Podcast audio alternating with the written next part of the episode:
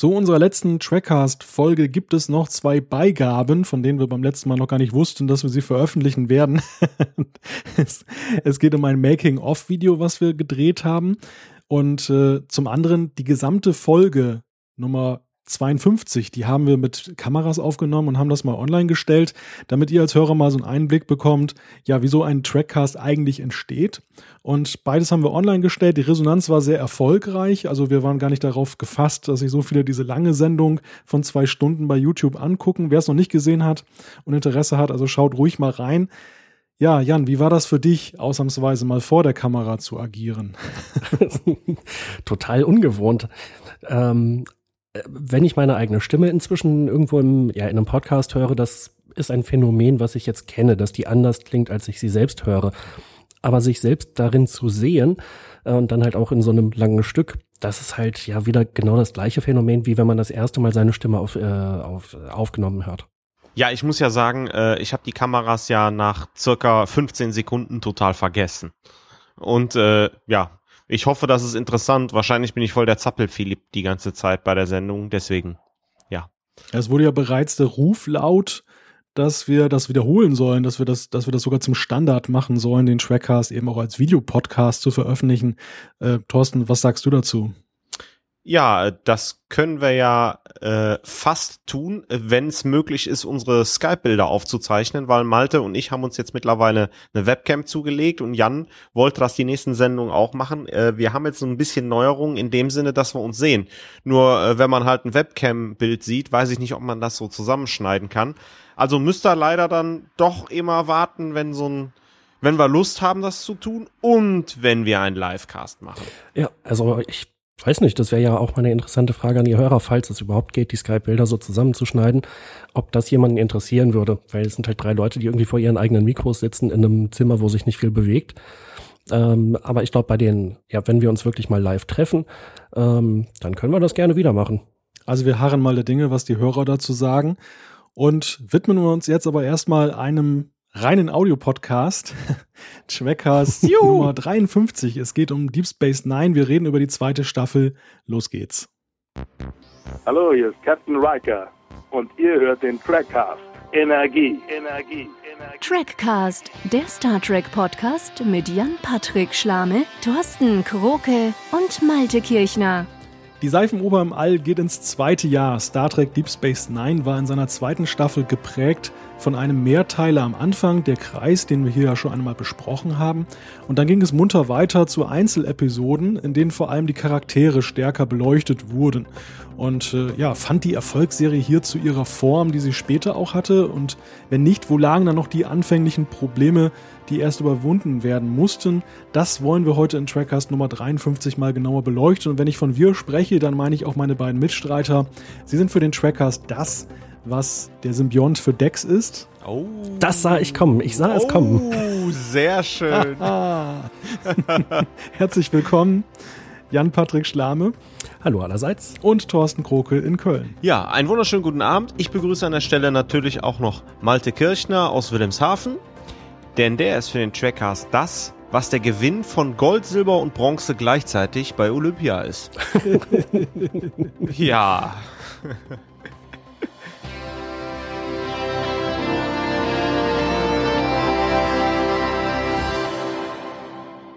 Ich habe übrigens ganz unterschlagen, dass Jan aus Hannover kommt, Entschuldigung. ja, ich glaube, das ist inzwischen hinlänglich bekannt. Das können wir ja mal als Trivia-Quiz noch hinzufügen. Wenn die Leute uns auseinanderhalten können. Weil äh, bei, bei, dem, bei dem YouTube-Video ist ja auch irgendwie rumgekommen. Äh, also, ich habe mir das ganz anders vorgestellt. So ganz anders. Ja, aber irgendjemand hat auch kommentiert, dass er oder sie jetzt endlich unsere Stimmen auseinanderhalten kann. Das war ja so gesehen durchaus ein Gewinn mit dem Video. Das hat natürlich einen Vorteil, ja. Wahrscheinlich hielt man uns vorher für sexy und jetzt hat man die Realität gesehen. das kann natürlich auch sein. Ja, aber ja, aber das ist ja doch schon krass. Ich höre einen Podcast und stelle mir dann so wirklich drei Hotties vor und dann kommen unsere Bilder. Die Frage ist, machen wir uns dazu nicht irgendwie Abrufe dann kaputt? Vielleicht hören uns ja Leute nur, die gar nicht an den Podcast inhaltlich interessiert sind, sondern uns einfach nur heiß finden. Jetzt hat er so eine tolle Stimme und dann sieht er so aus. Also Wir können uns immer noch herausreden, dass es ja nicht ganz lippensynchron ist, das YouTube-Video. Das ist technisch bedingt übrigens. Äh, aber wir könnten ja argumentieren, dass wir da so Stand-ins engagiert haben, die so getan haben, als wenn sie Jan, Thorsten und Malte sind. Die Idee ist auch nicht schlecht. Kommen wir mal besser zu den ernsthaften Themen. Unsere Neuigkeiten können wir wieder mal übertiteln mit News zur neuen Star Trek-Serie. Seit dem letzten Trackcast ist da eine ganze Menge passiert. Das ging eigentlich schon los, als wir die letzte Folge im Kasten hatten, denn in der Nacht danach kam der Name raus. Star Trek Discovery soll das Ganze heißen. Dann gab es einen Teaser-Trailer, ähm, der der Gestalt ist, dass da ein etwas komisches Raumschiff zu sehen ist. Und wir wissen, dass die Serie zehn Jahre vor der Classic-Serie spielen soll. Aber mal der Reihe nach. Was halten wir vom Namen? Ja, Discovery, das klingt ja wieder nach Forschergeist. Von mir aus gerne, warum nicht? Den Namen finde ich cool. Aber ich glaube, dann hört es auch auf.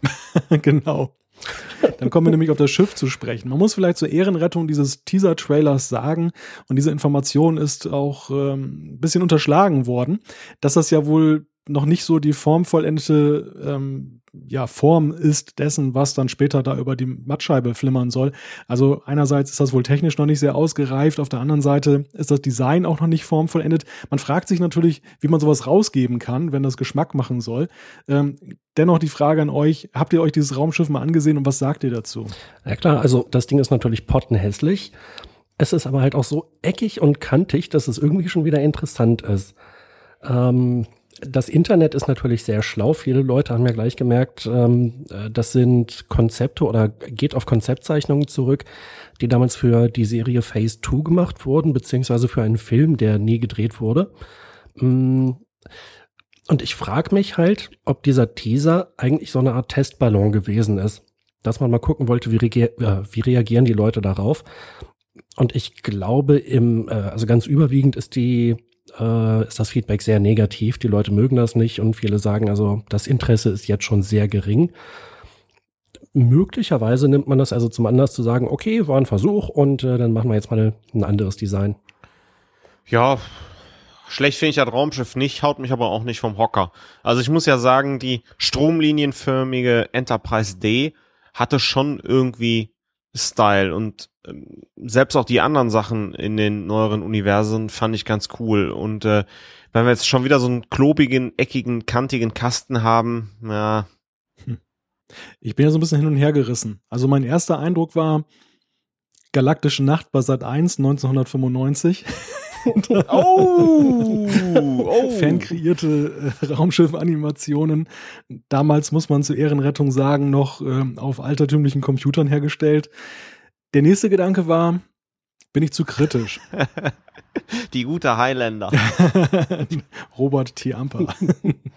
uh, Klassiker. Ja, nein, aber Spaß beiseite. Also die, die zweite Frage war tatsächlich, bin ich zu kritisch? Denn einen ähnlichen Gedanken hatte ich eigentlich damals auch bei Voyager. Die, die Voyager war natürlich nach der Enterprise auch so eine Art Kulturschock. Auf der einen Seite möchte man ja gerne was anderes sehen, auf der anderen Seite, wenn man dann eben dann nicht das gleiche sieht wie die Enterprise, ist man erstmal per se enttäuscht. Es ist ganz schwierig, da etwas zu etablieren. Und vielleicht tut man diesem Raumschiff ja so ein bisschen Unrecht, also zumindest was die Grundphilosophie des Designs angeht. Nicht gerade die Umsetzung. Da bin ich eher der Ansicht, naja, marketingtechnisch war das ja wohl eher ein Reinfall, da so ein ähm, ja, roh, so eine Rohskizze fast, möchte ich schon sagen, herauszugeben. Selbst wenn das nur ein Geschmackstest war, wie Jan gerade vermutet hat. Aber äh, warum? Also, äh, die haben doch ganz andere Möglichkeiten und gerade heutzutage ähm, sowas dann zumindest einigermaßen vernünftig herauszugeben. Das, das kann ich echt nicht verstehen. Ja, das stimmt. Also die Bildqualität äh, oder die, die generell die Qualität des äh, CGI-Modells war nicht besonders doll. Und dann sind wir eigentlich schon bei der Frage, die ja auch polarisiert wie keine andere, der Zeitrahmen, in dem das spielt. Wir sind ja alle davon ausgegangen, lange Zeit, dass das irgendwie in einer weiter entfernten Zukunft spielt, also entweder ganz am Ende des äh, ja, fast 29. Jahrhunderts. Dann kam ja mal auf, nee, könnte doch eher so in Richtung nach TNG gehen und nach den TNG-Ablegerserien. Jetzt also sind wir vor der Classic-Serie, zehn Jahre davor. Und da kommen natürlich gleich böse Erinnerungen hoch. Ähm, sowas hatten wir schon mal. Eine, ein Prequel sozusagen, das eben eingeengt ist durch alles das, was danach kommt. Und dieses Prequel hieß dann halt Enterprise. Jetzt bekommt Enterprise noch so ein Kompagnon an die Seite gestellt. Kann das gut gehen, Jan und Thorsten? Nee, also man hat sich ja bei Enterprise verbaut. Und wenn man dran denkt, dass auch am Anfang selbst die Ferengi wieder aufgetaucht sind, die Borg aufgetaucht sind, ähm, kann es natürlich mit den Autoren zu tun haben, aber das hat nicht funktioniert und man verbaut sich das äh, dann. Und wir haben Erinnerungen an TOS und wenn das zehn Jahre vorher spielt, ist es auch dann der Style. Und wenn sie dann versuchen, was Innovatives und so weiter da reinzubringen, passt's dann auch nicht. Also ähm, finde ich jetzt, wenn ich nur diese Information nehme, ich möchte der Serie, die es noch gar nicht gibt, nicht zu nahe treten, aber eher ungeschickt. Ja, also dem letzten würde ich mich anschließen. Es ist, äh, es scheint mir ungeschickt. Ich würde aber nicht sagen, dass die Serie damit keine Chance hat. Äh, man zwängt sich vollkommen unnötig in ein Korsett. Es muss, ja. ähm, es darf TOS nicht übertreffen. Es muss andererseits, äh, darf auch keinen Widerspruch zur Enterprise geben. Äh, und das wäre ja alles nicht nötig, wenn man es in einem anderen, äh, in einer anderen Zeitlinie oder äh, in einem anderen Zeitrahmen irgendwann nach, äh, nach DS9 oder Voyager ansiedeln würde. Mm, andererseits gibt es ja immer noch, glaube ich, den Hinweis, dass die Serie möglicherweise sehr weit weg spielen wird. Mm, und dann wäre der Zeitrahmen vielleicht nicht ganz so entscheidend. Hm. Ja, mag sein. Dennoch stellt sich mir die Frage, warum man eben gerade diesen Zeitrahmen gewählt hat. Denn äh, gehen wir mal davon aus, das Ganze spielt jetzt im bekannten Universum, dann haben wir natürlich das Problem, dass Enterprise schon hatte, dass bei vielen Themen eben der Ausgang zu erwarten ist. Und wenn er abweichen würde, gäbe das auch Enttäuschung. Das heißt, die Autoren müssen eigentlich etwas schaffen, wo der Weg das Ziel ist, wo der Weg eigentlich der Spannende ist. Das Ziel interessiert dann aber nicht mehr. Das ist eine unglaubliche Herausforderung und ich weiß nicht, warum man der sich immer wieder aussetzt. Ähm, gerade in einem schwierigen Serienumfeld, wo es jetzt darum geht, Star Trek wieder zu etablieren, sich dann noch äh, zusätzliche Barrieren in den Weg zu legen. Das ist die eine Komponente. Die, die andere ist ähm, vom Aussehen her. Also ich finde, eine futuristische Serie. Wir sind jetzt ja ähm, mehrere Jahrzehnte, kann man schon fast sagen, weiter ähm, als TNG. Die Ablegerserien von TNG fußten ja noch sehr auf dem damaligen Design. Es wurde zwar auch so ein bisschen weiterentwickelt, aber im Großen und Ganzen war es noch so diese 90er Jahre Optik. Jetzt sind wir halt im Jahre 2016 angekommen. Wir haben ganz andere Tricktechnik, wir haben ganz andere Möglichkeiten. Und ähm, es wäre ja eigentlich, um da so im Stile der Weiterentwicklung zu bleiben. So, so wie man eigentlich ähm, TNG das abgekauft hat, dass es eine Weiterentwicklung war von TOS, einfach weil Unterschied 60er Jahre, 90, 80er Jahre da war. Genauso fände ich es eben auch charmant, wenn man jetzt im Jahre 2016 eine Serie macht, die dann eben noch drei Jahrhunderte weiterspielt und wo dann dementsprechend die Optik natürlich noch futuristischer aussieht, als es bei TNG einfach aus Budget und Mittelmöglichkeiten äh, denkbar war. Und da frage ich mich einfach, warum verscherzt man sich das da gleich mit dieser Chance? Das ist eigentlich so ein bisschen schade. Ich will dieser Serie nicht Unrecht tun. Ich werde sie mir mit großem Interesse angucken, jetzt noch fast mehr als äh, vorher, weil die Herausforderung so groß ist. Aber ich bin einfach der Ansicht, die machen sich das dann nicht gerade leicht. Ja, ich könnte mir aber vorstellen, dass die Autoren oder einige der, nee, Entschuldigung, nicht Autoren, Produzenten, dass einige der Produzenten ähm, äh, schon irgendwo in dieser bekannten Zeitlinie agieren möchten, weil sie sich selbst darin sehr gut auskennen. Eben mit der Classic-Serie. Hm. Ich weiß aber nicht, wie gefährlich das ist, ähm, wie viel Kreativität man dann wieder äh, unterdrückt. Du hast das sehr gut gesagt, gerade Jan. Äh, das, man legt sich einfach ein Korsett an. Und ähm, ich bin da eher auf der Seite, äh, Seite von Malte. Warum rechnet man nicht 150 Jahre auf die oder wie viel auch immer auf die TNG äh, Zeit drauf? Dann hat man, kann man wunderbar halt technische Innovationen da unterbringen. Dass man kann genauso gut das Thema, äh, dass die Destiny äh, am Rande irgendwo eines Quadranten spielt, ähm, irgendwas erforscht, äh, spielen. Äh, Holodeck gibt's wieder, also auch bekannte Technologien kann man benutzen. Ich sehe da kein Problem. Das war jetzt ein lustiger Versprecher, weil Destiny ist das Raumschiff in Stargate Universe. Aha, verdammt, äh, die ähm, Discovery. Discovery, ja, Mist. Das hat Jan auch gleich wieder schamlos genutzt, um so einen äh, Stargate-Plug hier einzubauen. Aber Stargate nicht mit Firefly verwechseln, ne? Nein, selbstverständlich nicht. nicht mehr in der sommerlichen Hitze des heutigen Tages, die vielleicht einige Lapsen erklären würde. Ich denke auch. ähm, ich nehme den Faden nochmal auf. Ähm, die, die Sache, ähm, die, die, die Thorsten gerade angesprochen hat, oder war es Jan, ich weiß es gerade gar nicht mehr so genau, ähm, dass die Autoren sich halt wohlfühlen in diesem Universum, dass sie sich da sehr gut auskennen Das ist natürlich aber ja auch so ein klassisches Fanphänomen. Also es ist natürlich der Ehrgeiz eines ähm, Star Trek-Kenners, eines Fans, eben dann, und das war, wurde ja auch schon gesagt, glaube ich, irgendwo in einer Pressemitteilung, sie wollen ja so ein paar Themen aufgreifen, die eben schon mal namentlich aufgekommen sind, eben in Star Trek, aber die eigentlich nie so wirklich gezeigt wurden oder ähm, ins Detail gegangen sind. Die wollen sie jetzt ausbauen. Das ist natürlich so ein Ehrgeiz, den jemand hat, der natürlich auch irgendwo als Fan der ganzen Sa Sache verbunden ist. Und bei Brian Fuller kann man das ja auch, glaube ich, sagen, ohne es ihm zu unterstellen. Er ist ja äh, erklärtermaßen ein großer Fan, eben auch von Star Trek. Die Frage ist, ist das gut für den TV-Markt? Also interessiert das denn die Allgemeinheit? Oder ist das jetzt eigentlich so, als wenn man jetzt einen äh, Roman schreiben würde zu Star Trek und würde die Beziehung von Diana und, und Riker noch mal ein bisschen vertiefen, was viele Fans interessiert, aber ja, nicht so wirklich, glaube ich, jeden interessiert. Die, die Menschen wollen vielleicht eben andere Dinge sehen und, und man verliert sich da vielleicht so ein bisschen in, in so Details ist es mal so eine ganz vage Vermutung, aber das sind ja aus den spärlichen Informationen, die wir bislang bekommen haben, eben die, sag ich mal, Puzzlestücke, die man jetzt so zusammenlegen kann. Ähm, ich glaube, ähm, man darf eine Sache nicht unterschätzen. Das hört sich jetzt ein bisschen gemein an. Die Star Trek-Fans gucken die Serie. Ähm, es geht daran, äh, die Leute zu erreichen, äh, die die unklar sind, ob die sich Discovery angucken oder nicht. Also die einfach Interesse an haben, eine gute Serie zu schauen. Und äh, wenn es nicht gelingt, diese zu mobilisieren und es für die zu kompliziert macht, dann ähm, verlieren die äh, Macher das. Wie gesagt, Star Trek hat eine große Fanbase. Viele Fans werden sich die Serie so oder so angucken, jedenfalls den Start. Aber die Frage ist, reicht dies aus? Und ich sage nein, sie müssen auch den Massenmarkt irgendwie erreichen und begeistern können. Ja klar, also ich vermute mal, diese Serie soll das Zugpferd für äh, dieses All-Access-Portal werden. Ähm, und da muss dann schon ordentlich was reinkommen. Äh, Netflix, die ja für den Rest der Welt die Rechte gekauft haben, die werden sicherlich auch gucken, wie teuer war die Serie im Einkauf und wie viele Leute gucken sich das eigentlich bei uns an. Lohnt sich das, da eine zweite, dritte, vierte Staffel zu kaufen, falls sie das nicht ohnehin schon komplett gemacht haben? Also ich könnte mir vorstellen, dass der Erfolgsdruck sehr hoch ist und es äh, ganz bestimmt nicht reichen wird, nur die alten Star Trek-Fans zu mobilisieren, sondern ich denke, man muss da schon versuchen, auch sehr viele neue Leute ranzuholen. Also kurzum, wir bleiben am Ball in der Sache und das Thema wird uns sicherlich an dieser Stelle auch noch weiterhin beschäftigen. Nächstes Thema. Da haben wir jetzt endlich die perfekte Ausrede, warum Teile von uns noch nicht den neuen Star Trek-Film äh, Beyond gesehen und haben und wir das Ganze noch nicht hier thematisiert haben. Denn wir reden nicht über Flops. hey. Nein, Spaß beiseite. Der neue Film, der soll tatsächlich nicht in die Fußstapfen seiner Vorgänger getreten sein.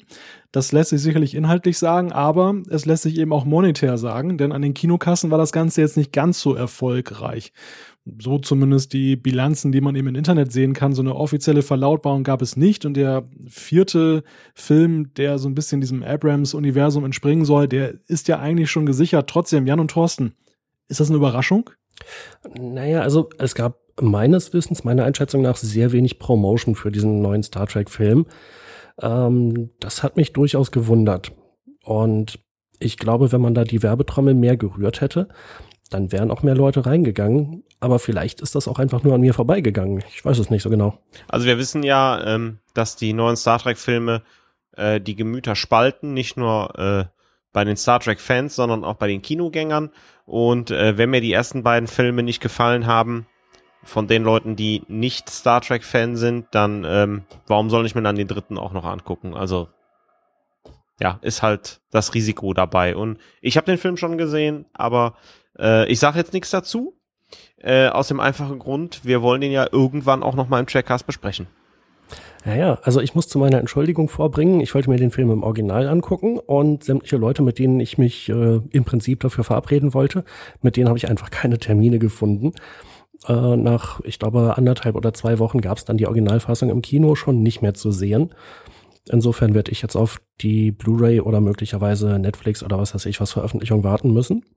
Aber dann hätte ich äh, große Lust, den Film zu besprechen und auch die ganzen Rezensionen zu lesen, um die ich im Moment einen ganz großen Bogen mache. Sehr schön. So, sorry, wenn ein bisschen laut ist bei mir gerade. Ähm, hier ist furchtbar warm bei mir in der Wohnung und ich habe alles aufgerissen, was geht und äh, ja, die, die lieben Kölner hier bei mir auf der Straße fahren gerade Wettrennen mit ihren Mofas. Was Thorsten nicht verrät, Er podcastet auf dem Mofa und fährt durch Köln.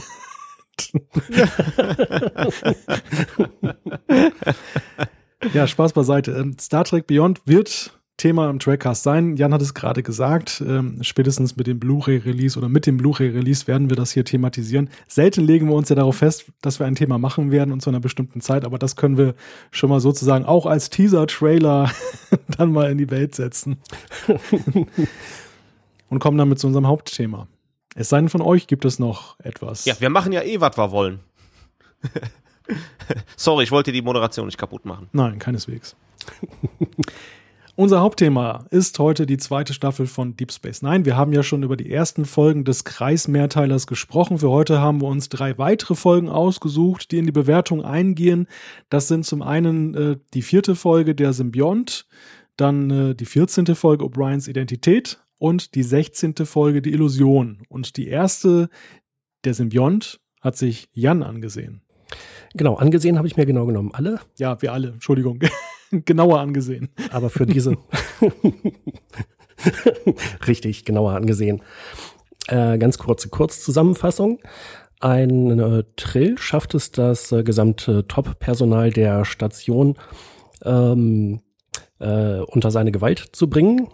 Und äh, was er dann anschließend tut, ist, er lässt sich den Dex-Symbionten einpflanzen, was dazu führen wird unweigerlich, dass Jetsia nach einigen Stunden äh, sterben wird. Aber das ist ihm egal. Er ist nämlich der Meinung, er hätte das verdient, diesen Dex-Symbionten.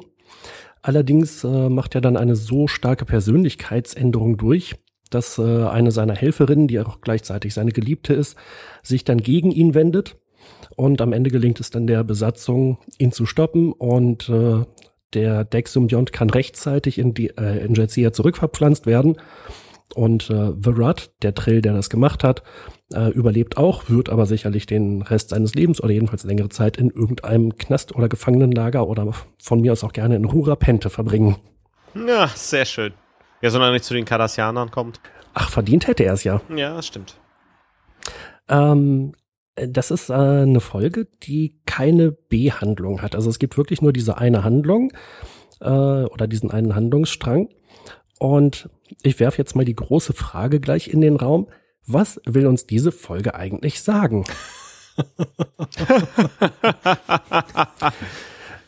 Wenn man so ein bisschen überlegt, dass ja viele Folgen irgendwie eine, eine Philosophie haben oder einen Charakter entwickeln, ich konnte eigentlich in dieser Folge nichts davon ausmachen. Man muss natürlich dazu sagen, sie knüpft direkt an an den äh, Dreiteiler mit dem Kreis.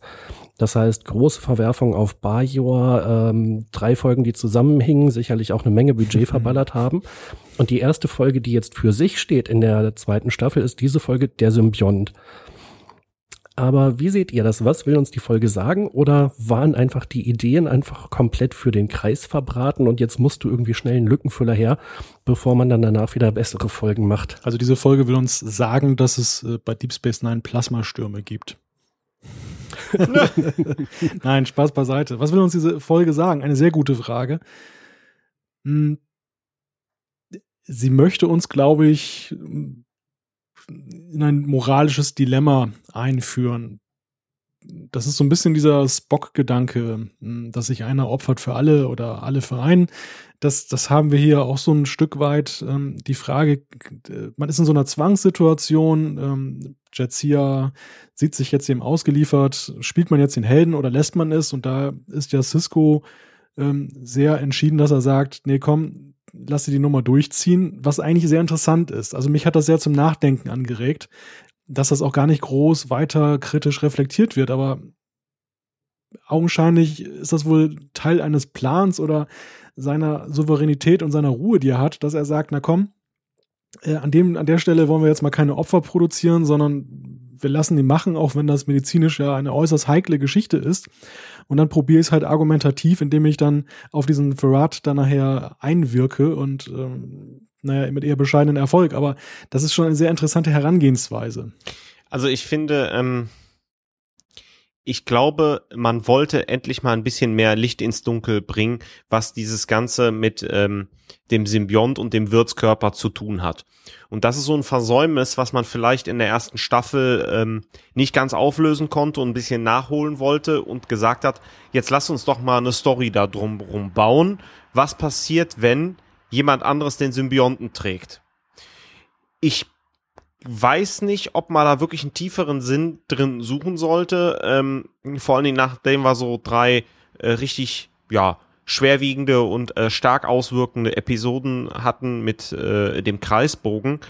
Ähm, deswegen glaube ich, dass man halt quasi diese Grundidee, der Symbiont ist woanders drin, halt hatte und man hat einfach Story drumherum gebaut und das ist dann dabei rumgekommen. Mhm. Aber dann lass mich gleich mal anknüpfen, Thorsten.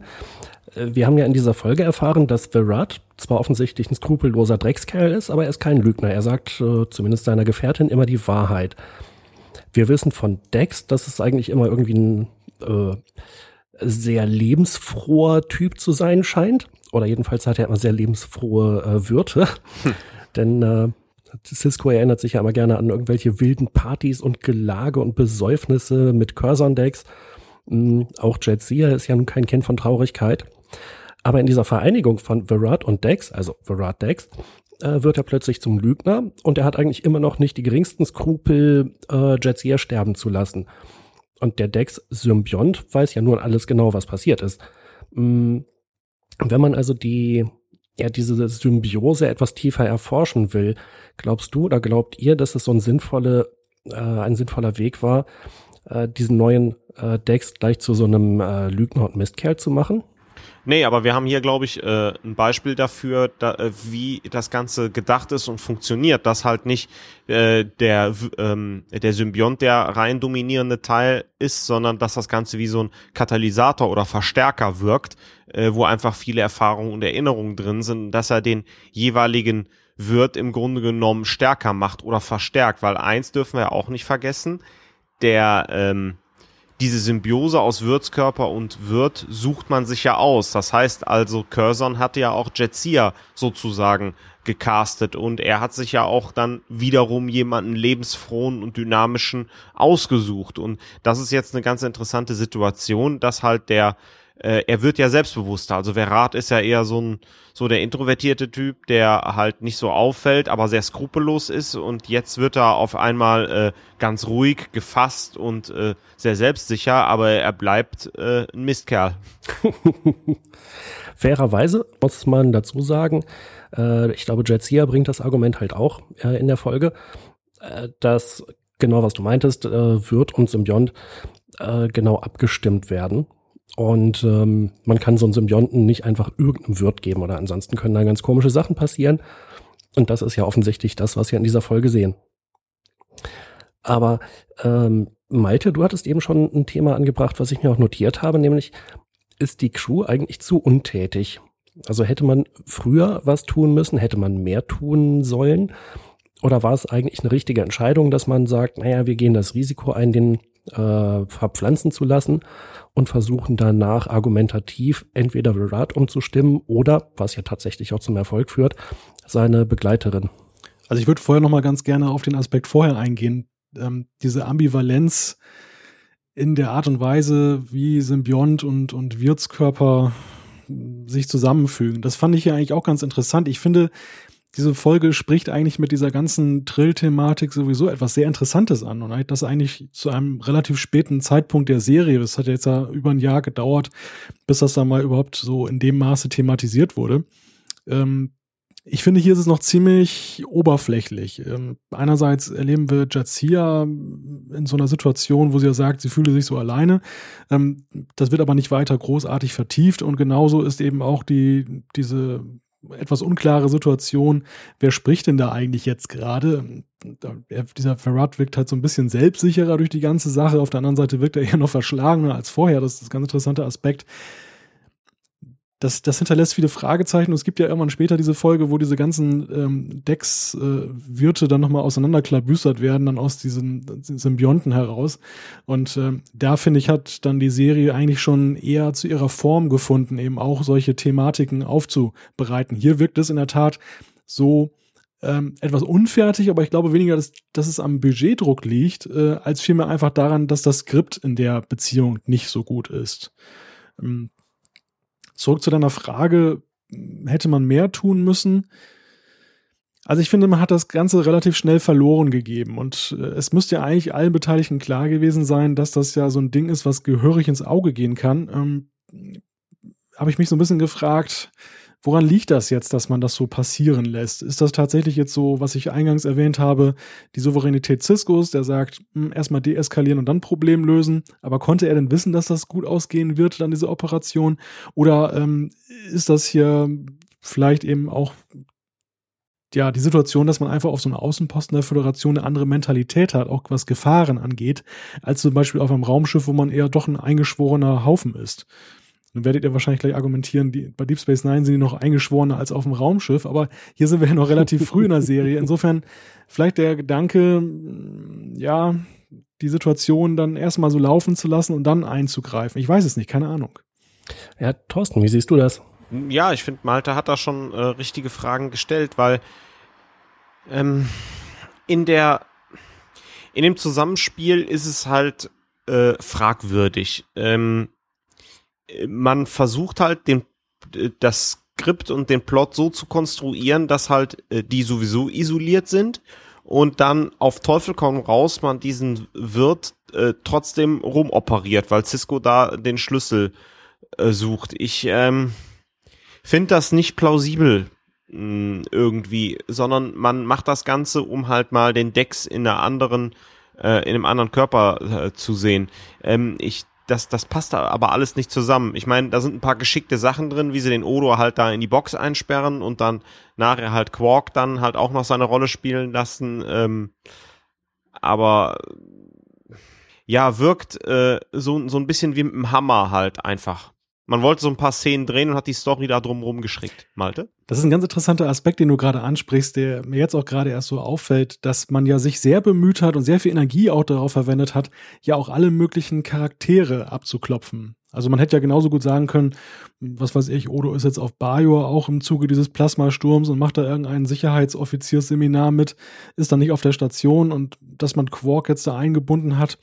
Es wäre auch ohne gegangen. Also es ist relativ interessant, wie viel Aufwand man da generiert, um erstmal alle möglichen Beteiligten einzubinden, was wiederum ja aber auch der ganzen Folge wieder Zeit kostet, obwohl man diesen ganzen Plot ja nun nur auf eine Linie abgestimmt hat. Aber am Ende sind es ja eben entscheidende Minuten, die dann eben fehlen, um dann eben auch solche Fragen, wie wir sie gerade erörtert haben, noch, noch tiefergehender zu beleuchten. Ja.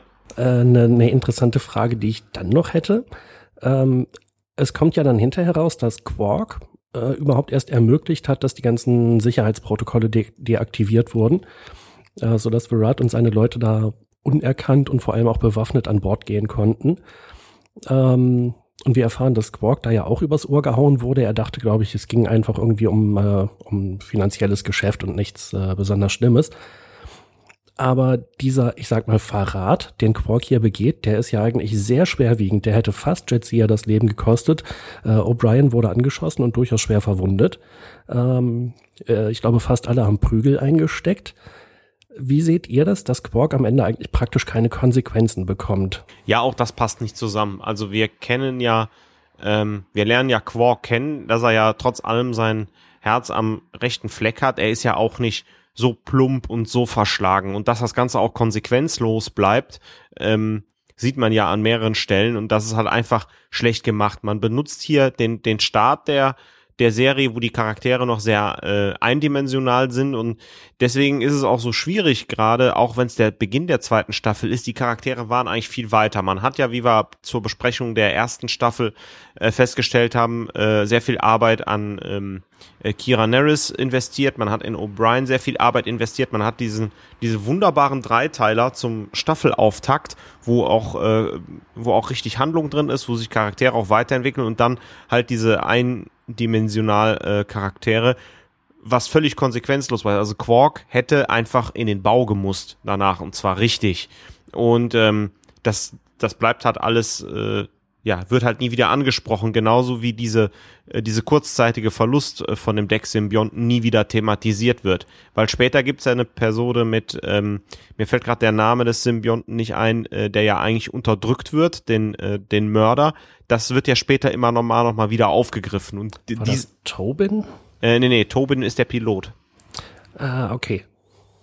Ja, ich kann mal, Sorry. ich kann mal eben nachstalken. Ja, aber eigentlich habe ich dich ja unterbrochen, während du da gerade einen Gedankengang formuliert hast. Ja, und das ist halt auch so ein weiteres Beispiel dafür, dass es konsequenzlos ähm, äh, wird. Interessant, wenn ich bei Google DAX eingebe, kommt natürlich der DAX. Auf die Idee hätte ich natürlich auch kommen können.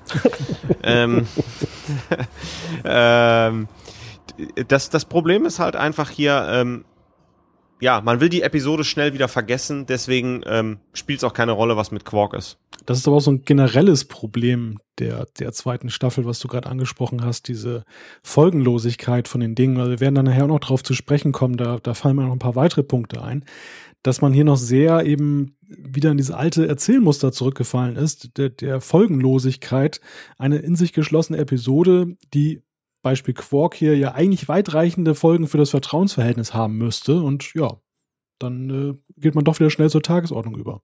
Ja. Ja, durchaus. Ähm, eine Sache äh, habe ich gerade eben übersehen, nämlich bei der Frage mit den Konsequenzen für Quark. Quark ist ja dann doch einigermaßen maßgeblich beteiligt daran, die ganze Situation am Ende zu retten. Indem er so tut, dass äh, also erstmal greift er einen Klingonen an, was ja eigentlich schon ein bisschen wahnsinnig ist. Äh, dann zieht er sich dabei eine Verletzung zu, die er ein bisschen übertreibt und das führt dann dazu, dass Begier den anderen Klingonen überwältigen kann. Und äh, das ist also ja eigentlich äh, doch sehr wichtig. Wurde ihm das dann vielleicht doch positiv angerechnet, dass er erkannt hat, mh, dass er da mal äh, ja, dass er die Situation gerettet hat? Ja, aber ich kann halt ja nicht aufrechnen. Also nur nur weil ich dann was Gutes gemacht habe, äh, äh, rechtfertigt das ja nicht, dass ich da äh, so einen totalen Fehler gemacht habe. Ja, in der Tat. Ich habe jetzt übrigens mal nachgeschaut, dank Memory Alpha, äh, die Deckswirte in der Reihenfolge. Lela, Tobin war der zweite, Emily, Aldred, Torias, Joran war der Mörder, Curzon, Jetsia und wie wir nachher wissen, noch Esri. Vereinigung nicht abgeschlossen war Verat. Ah, verstehe. Ja, also ich muss ja sagen, ich fand die Folge insgesamt ziemlich langweilig und ähm, was mir so an Fragen eingefallen ist, habe ich schon abgearbeitet. Habt ihr da noch äh, äh, interessante Ideen und Gedanken zu? Ich würde dir erstmal zustimmen, dass diese Folge halt langweilig ist, weil es in dem Sinne keine, keinen großen Spannungsmoment gibt. Es ist ja eigentlich von vornherein klar, dass das äh, Dex da jetzt nicht wirklich tiefgreifend etwas passieren wird. Deep Space Nine ist an diesem Punkt der Serie ja noch nicht so weit, dass man jetzt irgendwie Charaktere dann so rauswirft oder größeren Maße eben dann mal für längere Zeit ausschaltet. Das wäre ja eigentlich witzig gewesen, wenn es hier tatsächlich gelungen wäre. Der wäre dann in Gamma-Quadranten abgetaucht, wäre ein Jahr später wiedergekommen und irgendwie hätte man Jadzia dann in eine Stasiskammer gelegt und dann wieder zurückverpflanzt oder sowas. Das, sag ich mal, wäre ein intelligenter Plot gewesen. Aber hier sind wir noch so in diesem mhm. Einzelepisoden-Universum. Man weiß von vornherein, ja gut, meine Güte, alles lebensgefährlich, am Ende ist doch Friede, Freude, Eierkuchen. Und genauso kommt es ja auch. Also diese, diese Erwartbarkeit der Handlung finde ich einfach ätzend. Ja, und das ist, ein, das ist ein schönes Beispiel, nämlich für die zweite Episode. Wir haben, äh, für die zweite Episode, für die zweite Staffel, sorry. Ähm, wir haben beides. Wir haben halt ähm, Episoden, die mehr als äh, in einer Folge abgeschlossen sind und die eine Auswirkung haben. Wir haben ja den Marquis-Bogen in der zweiten Staffel, wir haben äh, den Bajoraner-Bogen äh, mit der Politik. Ähm, wir werden auch nachher das Spiegeluniversum in der zweiten Staffel haben. Und wir haben immer noch so Einzelfolgen so und am Ende wird der Reset-Knopf gedrückt und alle haben sich wieder lieb, selbst Quark. Ja, dann würde ich doch sagen, können wir direkt zur nächsten Folge übergehen, oder? Ja, wollen wir noch eine Schulnote vergeben? Machen wir das? Ja, keine Ahnung. Also ich würde sagen, das ist so eine 3. 3 minus vielleicht sogar. Nicht nicht wirklich schlecht, aber halt langweilig. Vier minus. Vier plus. das, das, Plus gibt es wirklich für diesen Plasmasturm. Ich möchte das, um da diesen Kreis hier nochmal abzuschließen. ähm, erstens finde ich den ziemlich cool inszeniert, also optisch wirklich sehr ansprechend, das Ganze. Und zum anderen, ich mag eigentlich diese Folgen, wo ja, dieses alltägliche Leben auf einem Raumschiff oder auf einer Raumstation eben gestört wird durch solche Naturereignisse. Also es schafft eigentlich eine ganz interessante Situation. Ich fand auch diese TNG-Folge ganz witzig, ähm, wo diese Bariumsäuberung damals war und auch diese dunklen Gänge und so. Das hat irgendwie eine gewisse Atmo. Und wenn man es geschickt macht, dann kann man auch eine tolle Folge draus machen. Hier ist es leider ins Auge gegangen. Aber grundsätzlich erstmal dafür eine gute Schulnote. Der Rest hat nicht so toll funktioniert. Aber dann müsstest du ja auch ein großer äh, Fan der Folge Der Laufsteg sein bei Enterprise. Da gibt es doch auch so einen Sturm und deswegen müssen die an diesen Laufsteg da irgendwo in den Warp-Gondeln und dann kommen aber irgendwelche anderen vorbei und ähm, irgendjemand will das Schiff plündern oder so. Ja, eigentlich ist es ja immer so, wenn irgendwo ein Plasmasturm ist oder irgendwie eine Säuberung, irgendeine Geschichte, dass dann irgendwas schief geht. Ja, stimmt. Ja, dann gucken wir uns doch mal die nächste Folge an. Und äh, die hat Malte sich genauer angeschaut. Herzlichen Dank. Jan O'Briens Identität, die 14. Folge der zweiten Staffel ist das Thema und es äh, verschlägt uns gleich zu Beginn der Episode in ein Runabout, wo O'Brien in den Gamma-Quadranten flieht. Im Laufe der Episode stellt sich dann heraus, dass es sich bei den Verfolgern um seine eigenen Leute von Deep Space Nine handelt, die sich seit seiner Rückkehr ähm, von einer Vorbereitungsmission auf einmal ganz komisch verhalten und anscheinend irgendetwas hinter seinem Rücken verbergen. Nach und nach kommt O'Brien dann dahinter, dass sich dieser Verdacht dann bewahrheitet. Und im Zuge einer Friedensmission wird ihm unterstellt, er soll einer der beiden Parteien Informationen zuspielen, beziehungsweise ähm, einen Anschlag planen, eine Art Schläfer sein und äh, seine Flucht verschlägt ihn dann zurück in das System seiner Mission und dort stellt sich dann heraus, dass O'Brien äh, ja eine Art Replikant ist. Also er ist gar nicht der echte O'Brien, er hat halt irgendwas eingepflanzt. Er selber ist auch von sich überzeugt, dass er echt ist. Es ist auch eigentlich irgendwie alles echt, aber eben er ist dann noch doch nicht ganz echt.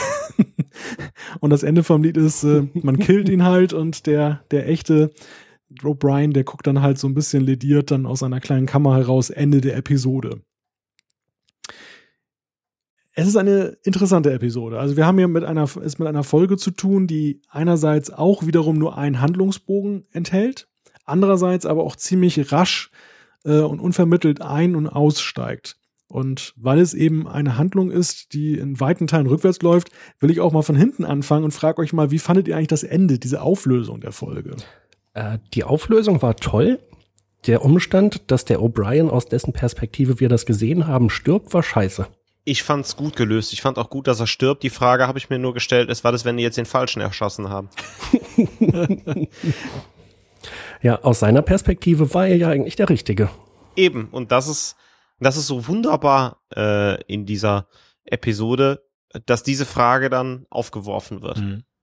Da findest du, dass die Frage aufgeworfen wird? Ja, also, also ich als Zuschauer stelle mir die Frage. Es wird ja in der Episode nicht thematisiert. Für den ist ja klar, das ist der Falsche und mhm. der Richtige hat überlebt. Aber ich habe mir dann die Frage direkt danach gestellt und ähm, aber äh, auch sonst finde ich die Episode hat ist auch ein Highlight. Aber denke ich, werden wir ja gleich noch zukommen. Mhm. Warum fandest du das Ende schlecht, Jan? Äh, naja, ich fand nur schade, dass äh, der, ja, der falsche in Anführungszeichen O'Brien erschossen wurde. Da hätte man auch toll mitarbeiten können, wenn er überlebt hätte und wir jetzt plötzlich zwei O'Briens haben. Der eine ist halt so ein Replikant und ähm, ja, wenn er sich darüber im Klaren ist oder man möglicherweise diese ja, also äh, die unterbewusste Programmierung rückgängig machen kann, die offensichtlich ja in ihm steckt. Er soll ja wahrscheinlich so einen Anschlag durchführen. Mm, ja, dann hätten wir zwei O'Briens parallel für eine bestimmte Zeit. Äh, so ein bisschen so ähnlich wie die Idee, die du eben entwickelt hattest mit dem Virat Dex, der dann in den Gamma-Quadranten flüchtet und nach einem Jahr wieder zurückkommt. Mm, also das hat mir überhaupt nicht gefallen. Aber die Auflösung, ähm, dass wir halt erst ganz am Ende erfahren, dass es sich um einen Replikanten handelt und dass der echte O'Brien so lange irgendwie in Stasis war oder sowas, äh, die fand ich total großartig. Und ich habe jetzt, als ich die Folge zum wiederholten Male gesehen habe, in der Zwischenzeit vergessen, was die Auflösung war und habe also wieder fieberhaft überlegt, was war denn das nochmal? Wie erklärt sich das alles? Mhm. Ja, äh, ich gebe dir recht. Ich hatte das so ein bisschen erinnert, ähm, dieser potenzielle Ausgang an diese Folge mit, mit äh, Will Riker und seinem ähm, Ebenbild da aus diesem Transporterunfall. Riker durch zwei hieß die Folge ja, glaube ich. Ähm, das das wäre so eine ähnliche Thematik gewesen. Auf der anderen Seite auch so eine ethische Dimension, wenn man ihn am Leben gelassen hätte, ähm, die Frage das Recht auf Leben. Also wir haben ja einen Replikant, der ja wirklich identisch ist, der der schwer zu entlarven war, weil er einfach auch die gleichen Gedanken hatte. Er ist ja nicht irgendwie nur so ein ähm, Faksimile, was irgendwie eingeschränkt unterwegs ist, sondern ein vollwertiger Mensch, der aber auf der anderen Seite eben irgendetwas eingepflanzt hat, was ihn in einem gewissen Moment eben zu einer Waffe werden lässt. Und äh, das wäre ja auch ein sehr spannender moralischer Konflikt gewesen. Ähm, das darf man den einfach so ausschalten. Ich finde es einfach auch sehr schade am Ende, dass man das so rasch beendet und genauso eben auch dann völlig unklar bleibt, wie dann eben O'Briens Rückkehr auf Deep Space Nine dann eben ja, stattfindet, rüberkommt, können da einfach alle so zur Tagesordnung übergehen oder ist das nicht ein ziemlich komisches Gefühl? Und da sind wir eigentlich beim Punkt, den ich ja gerade schon bei der Symbiont angesprochen habe. Wir haben ja ein ziemlich klassisches Muster. Wir haben das Alien der Woche, wir haben eine Handlung und die Folgen werden nie wieder thematisiert. Schmälert das den Gesamteindruck, Thorsten? Ja und nein. Es kommt wirklich auf die Story an. Mhm. Bei der Symbiont ja, äh, weil dieser immer mal thematisiert wird. Bei O'Brien äh, ist es aber so, ähm, ich find's nicht ganz schlimm, dass man wieder zur Tagesordnung zurückgeht und dass halt der Klon stirbt, weil wir ja nur schon zwei Rikers haben. Ähm, man muss dazu sagen, ab hier, äh, das sage ich jetzt auch mit, mit so einem Lächeln im Gesicht, ähm, fängt es an, dass wir eine O'Brien-Folge pro Episode haben, wo er eingekerkert wird, gequält wird, wo irgendwas mit ihm passiert oder wo er geklont wird oder was auch immer. Das ist dann halt dann der Running Gag, der sich dann durch Deep Space Nine durchzieht. Hier wird er geklont. ähm, beim nächsten Mal muss er ins kardassianische Gefängnis und so weiter. Ähm, ich finde, das schmälert nicht den Gesamteindruck, weil ähm, es beleuchtet den Charakter O'Brien ähm, in dieser Erfolge sehr, sehr gut und das bleibt haften. Er zitiert sich ja irgendwann auch mal, äh, indem er sagt, so ja, ich äh, hab noch so, also jetzt nicht wortwörtlich zitiert, ich habe noch einige Tricks auf Lager als O'Brien und er äh, das, das ist so wunderbar zu sehen, wie er halt Cisco, Kira und, und Odo alle in Schach hält und äh, von der Station fliehen kann. Das hat mich so ein bisschen erinnert an, an eine Data-Folge, ich glaube, das war Decent, ähm, wo er auch da alle im Schach hält und von der Enterprise flieht und O'Brien ist nicht Data, aber das ist trotzdem ein ganz ausgebuffter Hund, nämlich der Chefingenieur und dem macht so schnell keiner was vor. Und das ist so wunderbar, das ist so wunderbar für den Charakter, dass es eine Freude ist, das zu sehen. Ich gebe dir völlig recht, aber gerade da finde ich so schade, dass dieser O'Brien am Ende stirbt, denn eigentlich war es ja nur ein Replikant, also nur eine in Anführungszeichen Kopie und trotzdem war der so cool drauf. Wunderbare Leistung im Plot, oder? Ich finde den total mhm. sympathisch und es hat mir echt leid getan, als sie den abgeknallt haben. Ja, auf jeden Fall. Und auch so ein Spruch, äh, ich bin ein Mann mit vielen Talenten, aber Geduld gehört nicht dazu oder irgendwie sowas fand ich auch sehr schön. Also das sind so Sprüche, die bleiben irgendwie an O'Brien hängen, obwohl es ja eigentlich gar nicht O'Brien war, der sie gesagt hat. Aber irgendwie ja dann auch wieder doch. Habt ihr euch eigentlich gefragt, warum der O'Brien da alleine auf eine Mission geschickt wird und das ja eigentlich so auf eine diplomatische Mission, obwohl er doch Chefingenieur ist? Äh, jetzt, wo du es ansprichst, nee.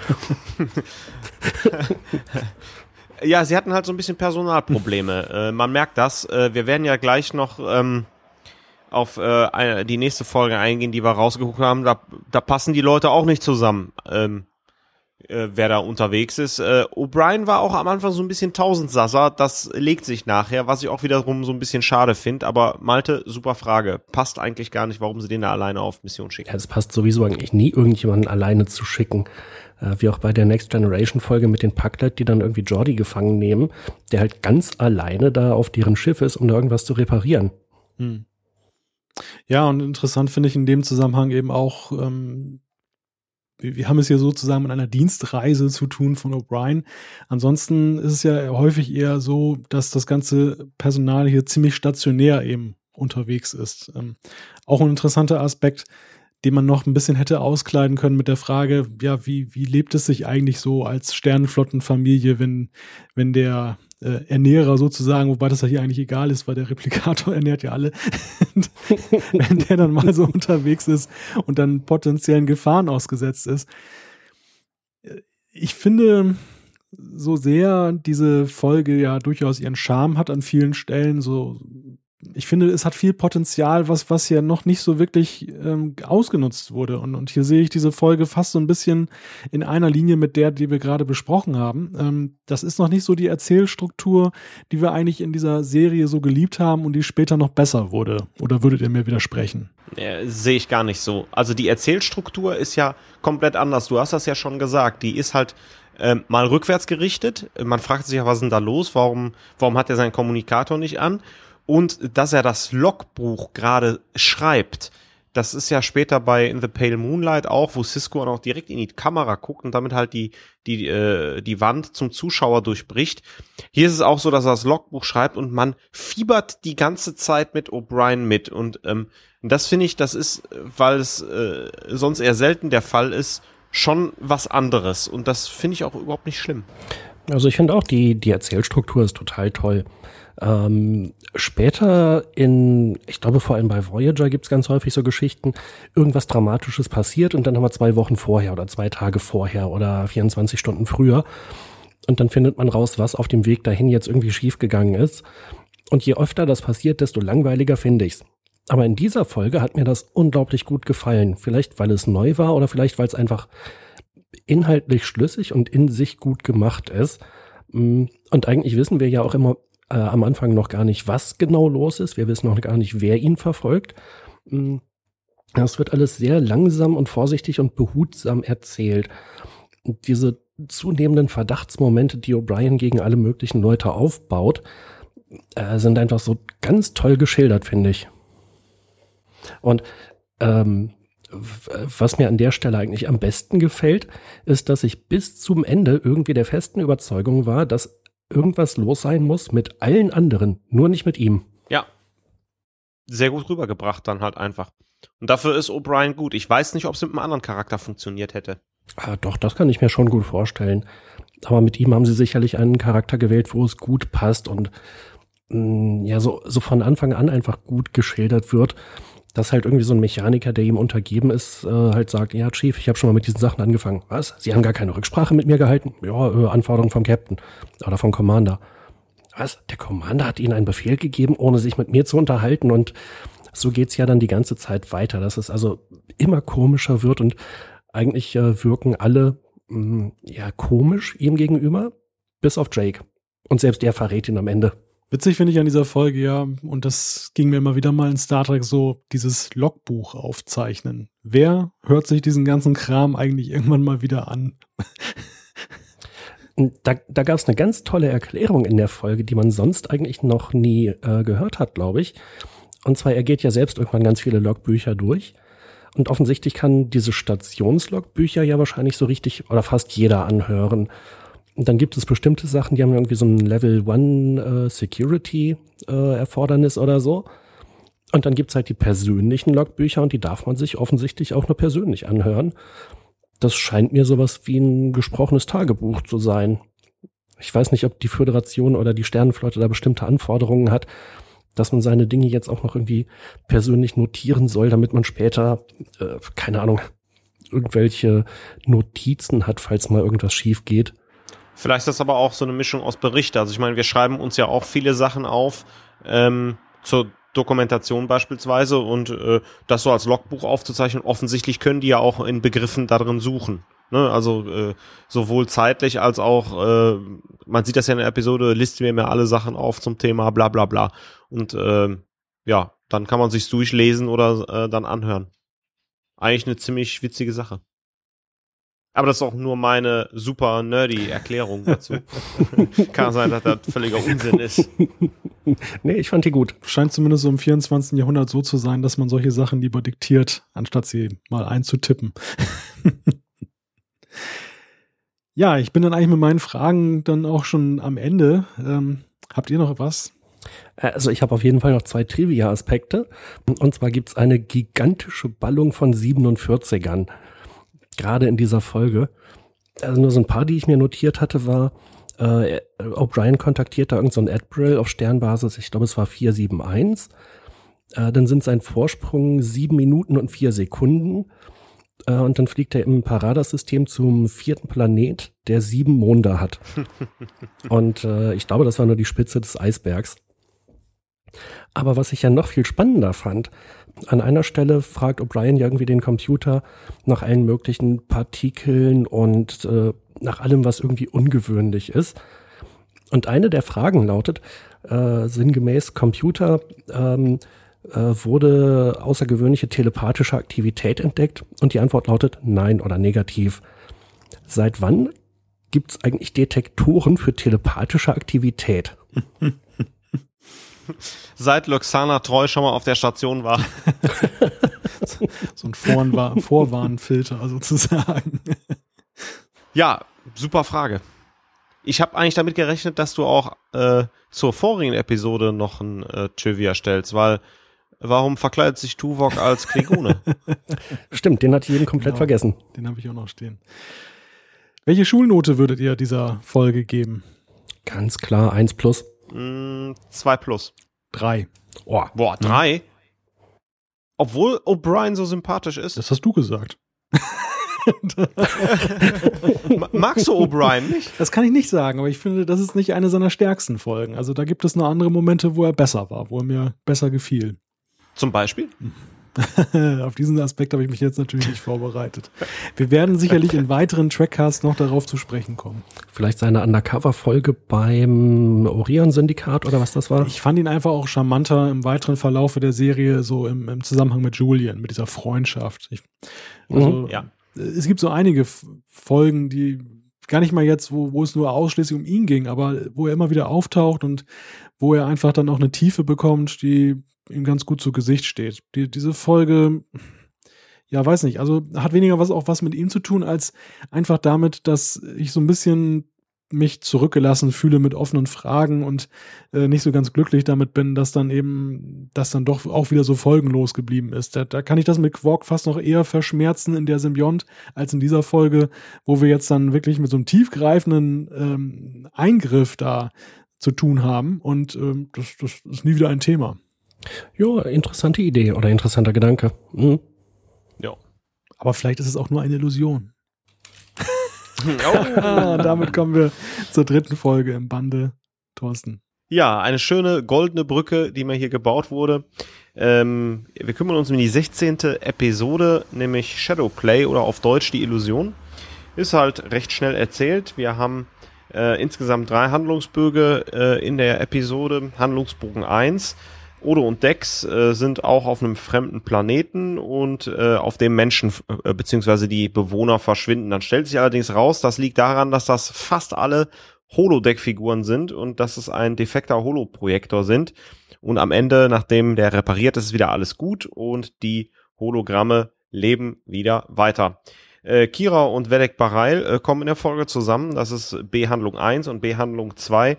Jake macht ein Praktikum bei Chief O'Brien und äh, am Ende des Tages äh, stellt sich dann raus, äh, Jake geht gar nicht in die Starfleet und ähm, das bleibt jetzt allerdings auch konserviert, denn Starfleet ist dann kein Thema mehr und wie wir alle wissen, Jake wird nachher Schriftsteller.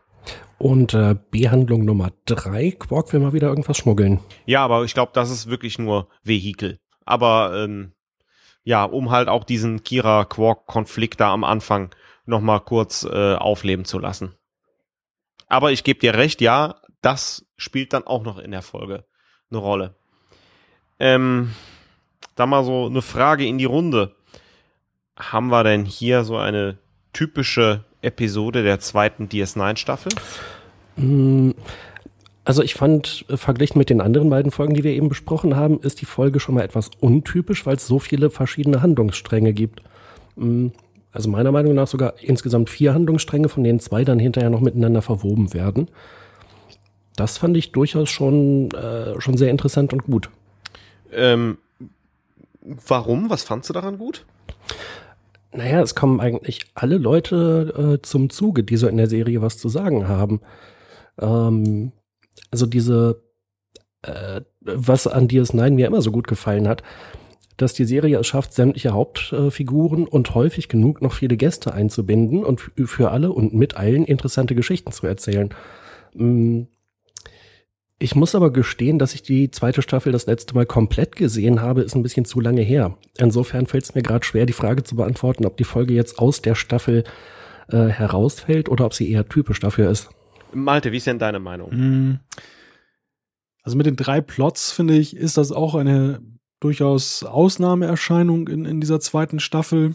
Also ich würde diesen Plot mit, mit Quark ähm, schon so eng verknüpft sehen mit dieser Kira-Handlung, dass das für mich eigentlich so der C-Plot ist. Das, das würde ich nicht getrennt sehen. Ähm, ich glaube, ein bisschen haben die sich auch verheddert. Also täusche ich mich oder ist da nicht Julian Begier noch damit beauftragt worden, irgendwie da Spitzeldienste zu leisten? Der taucht ja gar nicht mehr auf nachher. Richtig. ja. Der, der durfte dann als Maincast nochmal abkassieren. Ja, ja genau. Der, der, der musste irgendeine Aufgabe zugeteilt bekommen. Es gab keinen medizinischen Notfall, also ist er auf Spitzeltour geschickt worden. Ziemlich erfolglos, wie es scheint. ähm, ja, also das ist eigentlich eine, eine Folge, die dann schon Deep Space Nine, wie es eben so ja eigentlich einem klassisch so in Erinnerung geblieben ist, am nächsten kommt. Also der, diese, diese Vielschichtigkeit, dass unterschiedlichste Plätze mit unterschiedlichsten Handlungen, die gar nicht mal so, so trivial für sich genommen sind, dann eben parallel laufen und das Ganze eingequetscht in diese 45 Minuten. Das ist schon so ein bisschen das, was wir eben dann auch im weiteren Verlauf der Serie noch stärker sehen werden und äh, dementsprechend halt auch äh, ganz vielversprechend, wie ich finde. Jetzt haben wir ja in der Episode äh, in einem der Handlungsbögen äh, ja das Holodorf nenne ich es jetzt mal. Das heißt also ein Dorf, was komplett aus holographischen Bewohnern äh, besteht und der ähm, äh, Rurigon äh, hat ja dann beispielsweise äh, Subroutinen eingebaut, dass die äh, Bewohner dort auch Kinder bekommen können und hat ja dann seine Enkelin namens Taya. Ähm, was haltet ihr denn von der Sache? Weil wenn man das so ein bisschen weiterspinnt, ähm, sagt Odo ja, der sich ja da sehr für einsetzt, naja, das sind Lebewesen, sie lösen Gefühle aus, äh, ihr liebt die Personen und Figuren, das kann ja äh, nicht abgeschaltet werden, wir müssen es ja reparieren. Malte, ist das plausibel? Ist das plausibel? Gute Frage. Hm. Das wird eigentlich ziemlich schnell vom Zaun gebrochen, finde ich, diese, diese Fragestellung. Ähm, die, so eine richtig fundierte Meinungsbildung findet dazu nicht statt und dieser alte Mann, der ähm, gibt das dann ja auch ganz plötzlich verloren, obwohl er 30 Jahre mit dieser Illusion gelebt hat und im nächsten Moment lässt er sich auch schon wieder dafür begeistern, es fortzusetzen. Ich finde, das ist so ein, so ein Ding, das ist hier auch so ein bisschen schnell abgehandelt worden. Hm. Ja. Naja, also es ist ja eigentlich eine sehr spannende Frage, die da aufgeworfen wird ähm, mit der sich Star Trek ja immer wieder beschäftigt. Äh, bei der Frage, ist Data selbstbestimmt, dafür über sich selbst bestimmen? Äh, oder diese Exocomp-Roboter, ähm, entwickeln die ihr eigenes Bewusstsein? Sind das Lebensformen? Und die Frage könnte man hier bei diesen Hologrammen ja auch stellen. Und im Prinzip wird sie gestellt. Aber hier ist es ja dann irgendwie so eine Ad-Hoc-Entscheidung, die da dem alten Mann irgendwie überlassen wird.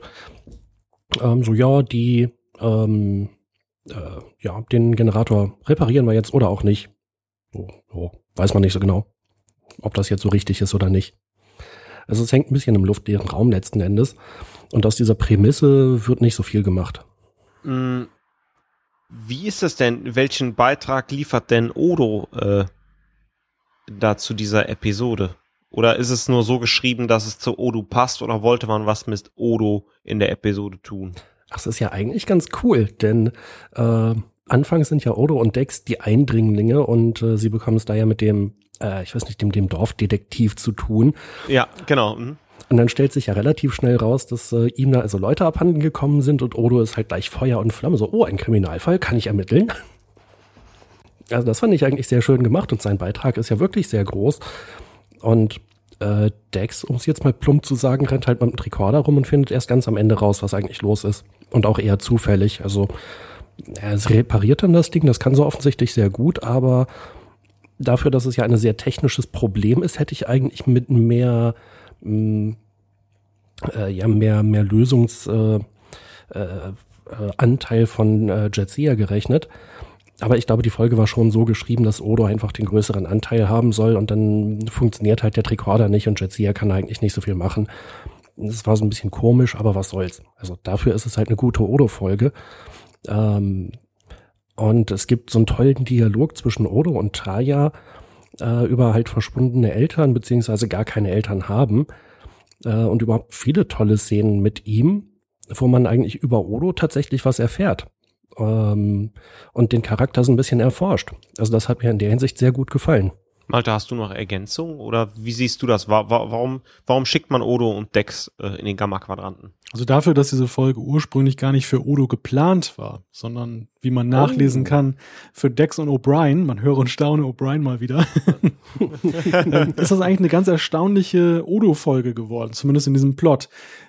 Ähm, Odo fliegt mit, weil er was erfahren will über seine Herkunft. Ähm, er hat diesen Dialog am Anfang der Folge mit Dex über das äh, sich verlieben. Und es geht ja dann auch so ein bisschen um seine sozialen Kompetenzen, um sein Bindungsverhalten ähm, in der Frage, wo er mit diesem Kind sich auseinandersetzt. Und ähm, ich finde, das sind nicht so riesige Fortschritte, die hier erzielt werden. Das ist jetzt nicht so die, die grundlegende Verwandlung von Odo, wie wir sie ja im weiteren Verlauf der Serie erleben, sondern es sind eigentlich ganz zarte, kleine Fortschritte, die er hier macht im Verständnis der, der Lebewesen. Und ähm, das ist eigentlich relativ charmant. Also ich finde, es war auch sehr gut gewählt zu sagen, dass man ihn mit einem kindlichen Charakter zusammensetzt, weil er selber ja von dem Wissen um solche Dinge, um, um, um menschliche Beziehungen, ja auch ähm, eigentlich so ein bisschen auf dem Niveau eines Kindes sich bewegt. Und ähm, das ist eigentlich eine ganz schöne, ganz schöne Geschichte, finde ich, wie die, wie die hier so dargestellt wird. Im ersten Moment habe ich so gedacht, als, als ich diesen Dorfplot sah und ähm, das klassische ähm, Bühnendorf. dachte ich, oh, was hat Thorsten da für eine Folge ausgesucht? Aber als ich mir das dann so im weiteren Verlauf dann angeguckt habe, fand ich das eigentlich immer charmanter. Gut, dieses Scannergerät, was, was die Dorfbewohner da Decks geben, ist zwar ein Handschmeichler, aber irgendwie sehr unergonomisch. Das aber nur nebenbei bemerkt. Ich finde diesen Odo-Plot aber wirklich, wirklich ganz schön und, und es passt eben auch so diese charmante Szene am Ende, wo er sich in diesen Kreisel verwandelt und ähm, dann diesen, diesen Wunsch äh, von dem Mädchen da erfüllt, das, das passt alles so schön zusammen. Mhm. Ja, genau. Ja, ähm, ganz interessant äh, Aspekt auch. Äh, diese Folge ist wie zwei oder drei weitere. Ich glaube, Profit und Partner ist eine Episode. Die dritte fällt mir jetzt gerade nicht ein wo das Dominion erwähnt wird und skizziert wird und jeder fragt sich so, was machen die? Und offensichtlich war das Dominion äh, so flott unterwegs hier in der Episode, dass halt ähm, ja alle anderen Bewohner des Dorfes äh, nicht mehr da sind oder vertrieben worden sind oder oder oder oder und das böse Dominion, die, die große Unbekannte wird hier skizziert. Ähm, was denkt ihr darüber? Ja, sehr cool. Also offensichtlich wurde ja in der zweiten Staffel das schon, na, ich will nicht sagen massiv vorbereitet, aber man hat sich da mal so eine Hintertür aufgemacht, an der man halt mehrfach das Dominion erwähnt und ähm, hier ist es ja so, dass der, der Dorfälteste, wenn ich es richtig in Erinnerung habe, meinte, er musste von seinem Planeten flüchten wegen des Dominion und hat dann eben hier diese holographische Nachbildung gemacht. Ähm, also hier ist halt offensichtlich, äh, dass das Dominion böse und gefährlich ist. Ähm, ja, und wie gesagt, das ist so eine Hintertür. Man kann die weiter aufmachen, kann da durchgehen und das erforschen. Man kann das aber auch genauso vergessen, wie äh, den Umstand, dass Begier auf Borg aufpassen sollte. Und ja, wie wir nachträglich wissen, man hat das genutzt, das Dominion, aber das war eigentlich so ein sehr geschickter Schachzug. Man, ja, man erwähnt es mal äh, am Rande und wer nicht wirklich sehr, sehr aufmerksam ist bei der Ausstrahlung, der wird es wahrscheinlich gar nicht mitbekommen haben. Malte hat gerade schon den Daumen nach oben gereckt, habe ich gesehen. ja, das war eigentlich an Jan äh, gemeint, äh, zustimmend, was jetzt seine, seine Worte angeht.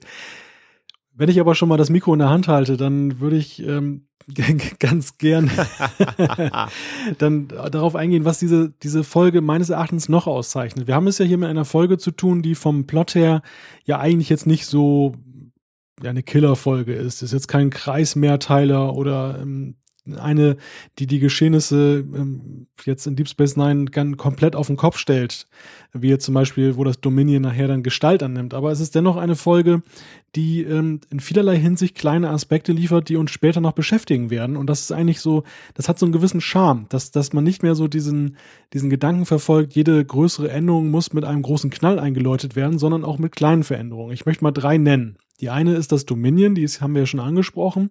Die zweite ist, dass Jake Sisko für sich eine Sternflottenkarriere ausschließt. Und die dritte ist eben, dass Kira und Barail hier äh, zusammenkommen, was ja dann auch äh, eher unerwartet kommt. Also man hätte jetzt erwartet, dass es auch so eine große Romantikfolge wird. Ähm, dass das eine ganze Folge sich fast darum dreht und das findet hier so als Ablenkungsmanöver, das von Quark initiiert wurde, statt. Finde ich total cool, äh, diesen Weg einfach mal gewählt zu haben, das jetzt nicht immer so staatstragend zu machen, sondern ja eigentlich auch relativ plausibel und, und ähm, ja unaufgeregt, möchte ich fast sagen. Und, und dann ja auch noch mit ganz viel Humor. Als Bareil und Kira dann endlich so weit sind, dass sie jetzt eigentlich endlich in die Kiste springen können, da sagt sie dann, Moment, äh, hier, wer hat sie eingeladen? Ich muss mal ganz schnell zu Quark. Wohlgemerkt nach dem Ballspiel. Ho, ho. Ja.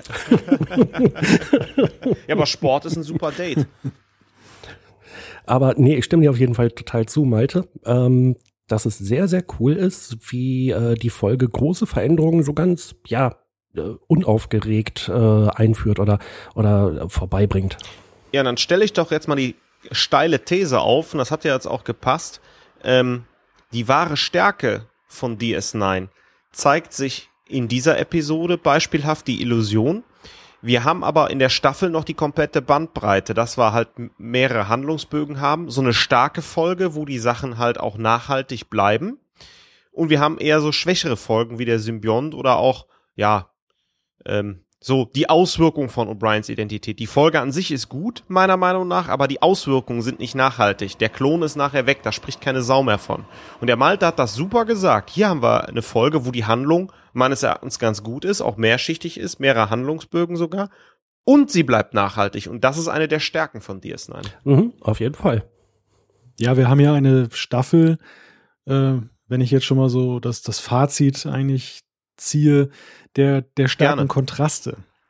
Also wir haben hier noch dieses klassische Einzelepisodenmuster, ähm, Folgen, die ja auch ein Stück weit dann dazu dienen, die Charaktere genauer zu beleuchten. Ist ja nicht so, dass der Symbiont und O'Briens Identität jetzt so dadurch, dass sie folgenlos bleiben, jetzt keine Rolle spielen. Es ist ja schon so, dass wir als Zuschauer mehr über sie erfahren. Nicht erfahren im Sinne von, dass sie sich weiterentwickeln, sondern erfahren über sie an sich und über ihre Hintergründe. In der Beziehung haben diese Folgen ja schon ihre Daseinsberechtigung und eine, spielen eine gewisse Rolle. Aber ähm, was die Erzählweise angeht, ähm, die, die äh, Weiterentwicklung der Serie, da sind es eben Folgen wie diese, und die erleben wir halt auch dann vermehrt und, und ähm, das, das wird ja noch weiter zunehmen im weiteren Lauf der Serie. Und ähm, da, da würde ich so ein bisschen sagen, für mich einfach die zweite Staffel so ein bisschen zwischen Baum und Borke. Wir haben über den Kreismehrteiler gesprochen, den fand ich ziemlich cool. Ähm, wir haben hier ein Highlight herausgearbeitet. Es gibt auch noch eine weitere, wenn man sich in die Staffelliste umschaut. Aber auf der anderen Seite gibt es auch so solche Folgen, wo man sagen kann, ja, kann man sich ansehen, aber mh, mm, ist jetzt nicht Deep Space Nine der Höchstklasse. Und das ist eigentlich so mein persönliches Fazit. Ja, und das Witzige ist, da möchte ich vielleicht noch kurz äh, reingrätschen es ist nachher bekannt, dass Kira und Barai ein Paar sind. Es ist auch bekannt, dass Jake Schriftsteller ist. Aber ich habe mich äh, gefragt, wie kam das eigentlich nochmal? Und Malte, du hast das auch gerade gesagt, da ist nicht so ein Knalleffekt, so Bam, auf einmal haben wir Krieg mit, äh, mit den Klingonen, äh, wie zu Beginn der vierten Staffel. Nee, ich musste mich echt erinnern und sagen, hm, wann ist eigentlich die Entscheidung getroffen, dass Jake nicht in die Sternenflotte geht? Wie sind nochmal Barai und Kira zusammengekommen? Und das ist, das ist wunderbar. Das, das plätschert so im Hintergrund. Der Jan hat das gerade super gesagt. Das Dominion wird erwähnt. Ist aber genauso oft einem Informationsgrad wie Begier beschattet Quark. Das kann man auch mal überhören. Aber trotzdem wurde es die ganze Zeit erwähnt. Und hier fragt man sich, wie ist das passiert? Ja, und es hat ja auch einen gewissen Reiz, weil, wie Jan schon zu Recht sagte, hm, es muss nicht zwangsweise etwas damit passieren.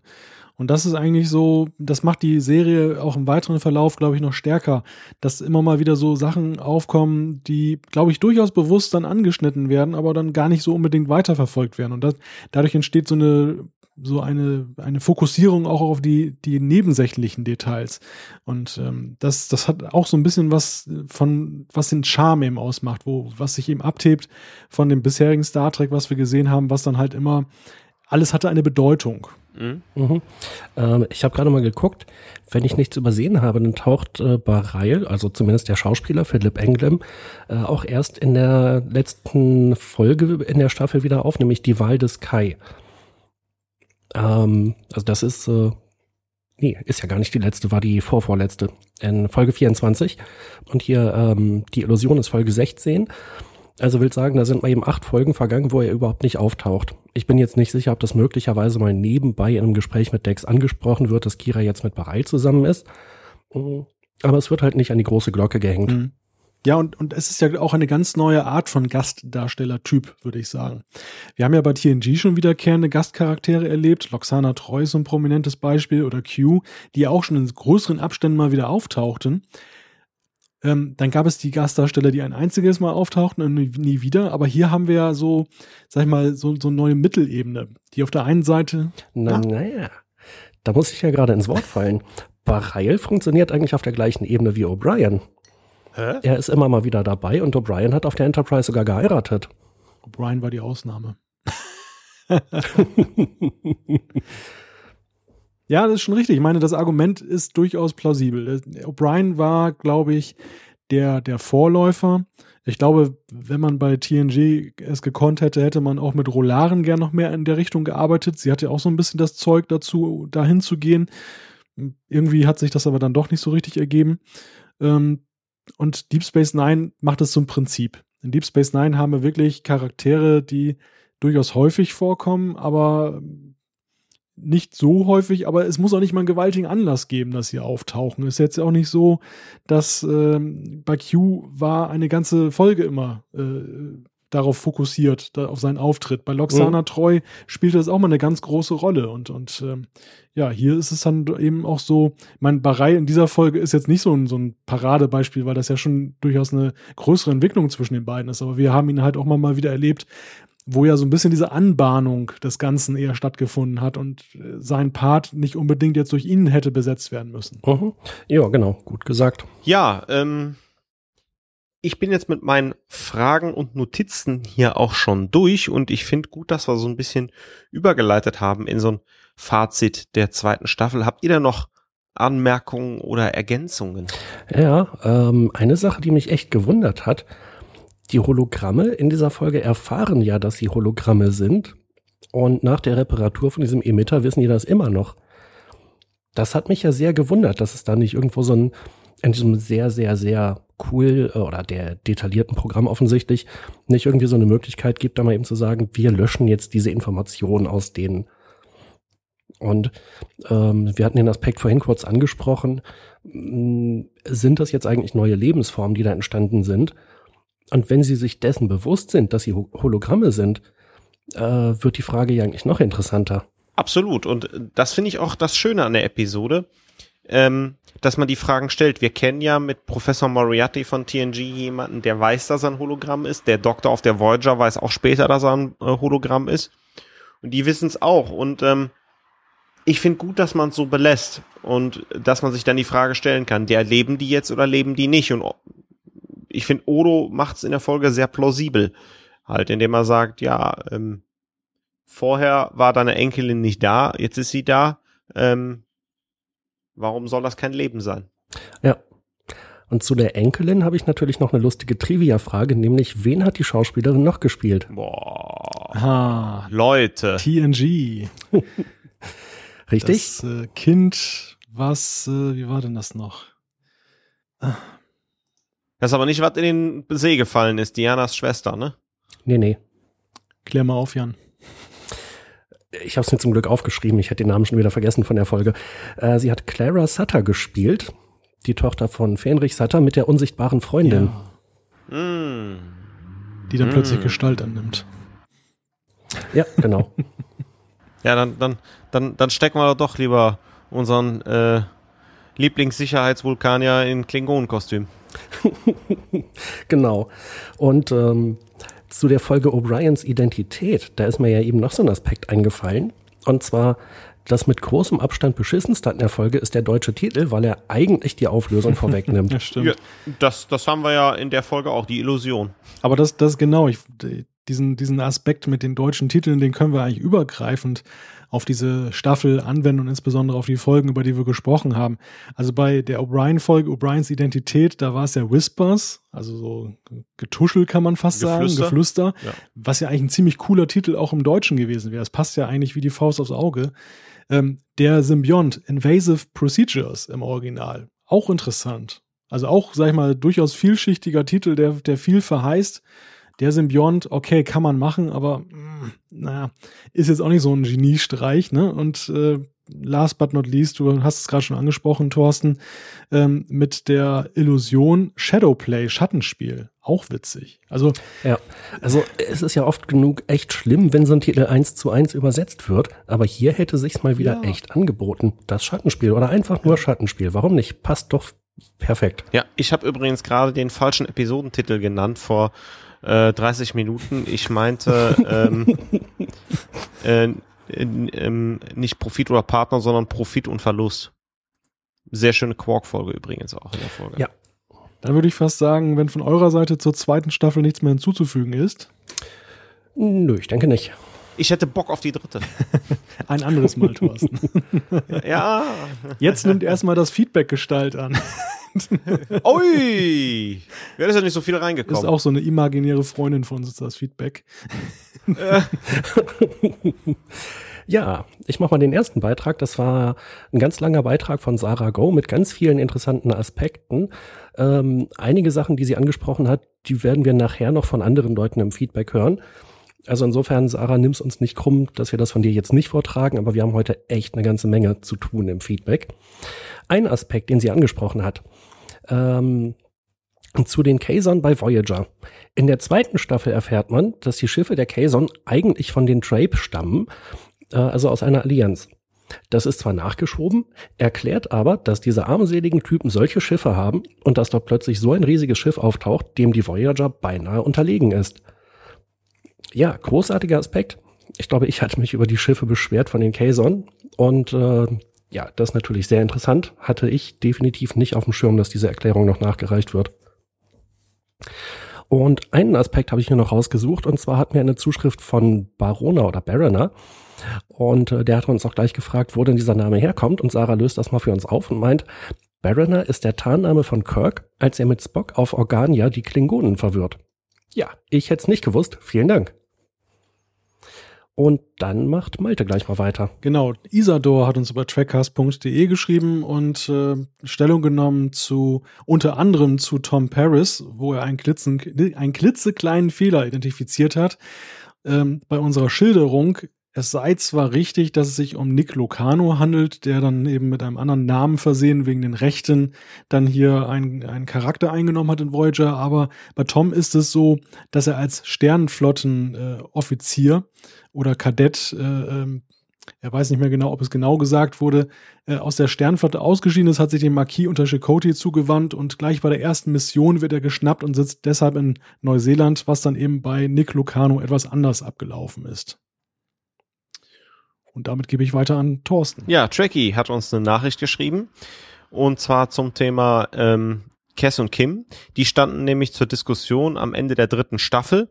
Ähm, Kim wurde dann behalten, weil er zu einem der sexiest Men im Drehjahr gewählt worden ist. Und die Schauspielerin von Cass wurde nicht informiert, sondern bekam erst durch das Skript die Info, dass sie rausgeschrieben worden ist. Das sagt auch später noch der Thomas, der uns eine äh, E-Mail geschrieben hat. Auch danke an die Stelle und danke für den Hinweis, Tracky. Weiter macht Jan. Ja, Lorian Gaffia hat uns geschrieben und der hat uns ja ähm, da ein paar sehr coole Videos oder ein sehr, sehr cooles Videoquiz und auch einen äh, interessanten Trackcast-Video-Trailer äh, äh, zusammengebaut. Äh, ich muss gestehen, letztes Mal hatte ich das ähm, ja quasi nur einmal gesehen. Das hatten wir uns vor Ort bei Malta angeguckt. Inzwischen habe ich das äh, nochmal gründlich gesehen. Äh, fand ich echt ganz toll gemacht und einige von den äh, ja, Fragen fand ich relativ leicht, aber einige da, die konnte ich also auch tatsächlich nicht beantworten. Ähm, die waren durchaus etwas äh, knackig, fand ich. Jedenfalls ähm, hat er uns geschrieben, eine kleine Richtigstellung. Die von Malte am Ende der letzten Sendung erwähnten Videos sollen nicht aus rechtlichen Gründen offline bleiben, sondern die MPEG-4-Dateien sind schlechtweg zu schwer und würden das erlaubte Datenvolumen meines Providers schnell überschreiten, wenn sie veröffentlicht würden. Ja, okay. Besten Dank für die Richtigstellung. Und dann geht's weiter mit Malte. One of the Geeks hat äh, auf trackcast.de geschrieben und äh, nimmt kurz Stellung zu unserer Anmerkung, dass die Voyager ja nur über den Gamma-Quadranten hätte fliegen müssen, um dann über das Wurmloch eine schnelle Rückkehr zu erreichen. Äh, sozusagen den Abstecher über Bajor, womit wir auch wieder bei Deep Space Nine sind in dieser Folge. Ähm, er schreibt alle, das, das passt nicht ganz, denn die Do Dominion-Bedrohung, die war ja zu dem Zeitpunkt schon bekannt und man wusste, dass die Jem'Hadar weitere Schiffe der Föderation vernichten würden. Insofern, ja, war das wohl so ein bisschen die Wahl zwischen Pest und Cholera. Also entweder gerät man den Borg in die Fänge oder aber man ähm, wählt die Jem'Hadar und wir haben noch eine weitere Zuschrift, da kommen wir später noch drauf, auch das mit den Borg äh, war ja vielleicht noch nicht ganz so klar. Insofern war es dann wohl die ziemlich sichere Alternative, durch den Delta-Quadrant zu reisen, auch wenn man dann steinalt ist, wenn man ankommt. One of the Geeks fragt auch noch, warum ich denn eigentlich im Episodenguide vom DSI die Gesamtwertung ähm, für den Pilotfilm von Voyager mit fünf von sechs Punkten vorgenommen habe. Hm, gute Frage. ja, ich, ich würde sagen, das sind die Sünden der Jugend. ja, das ist genau der Punkt. Also wir haben das ja auch ähm, mehrfach betont, dass natürlich der Blick von heute ein anderer ist als zu der Zeit, als diese Rezensionen damals geschrieben wurden, die teilweise recht schnell, unmittelbar nach der Erstausstrahlung oder zumindest nicht lange Zeit danach geschrieben wurden.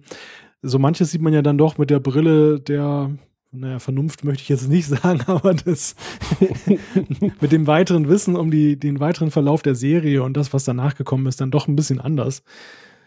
Und ich bin eigentlich nach wie vor auch der Ansicht, mir gefällt eigentlich dieser, dieser Pilotfilm. Also auch wenn wir da sicherlich die kritischen Aspekte ein bisschen beleuchtet haben, stärker beleuchtet haben, was ja auch so ein bisschen Salz in der Suppe ist, ich finde ihn trotzdem nicht schlecht und ich kann eigentlich auch mit dem Urteil noch ganz gut leben aus heutiger Sicht.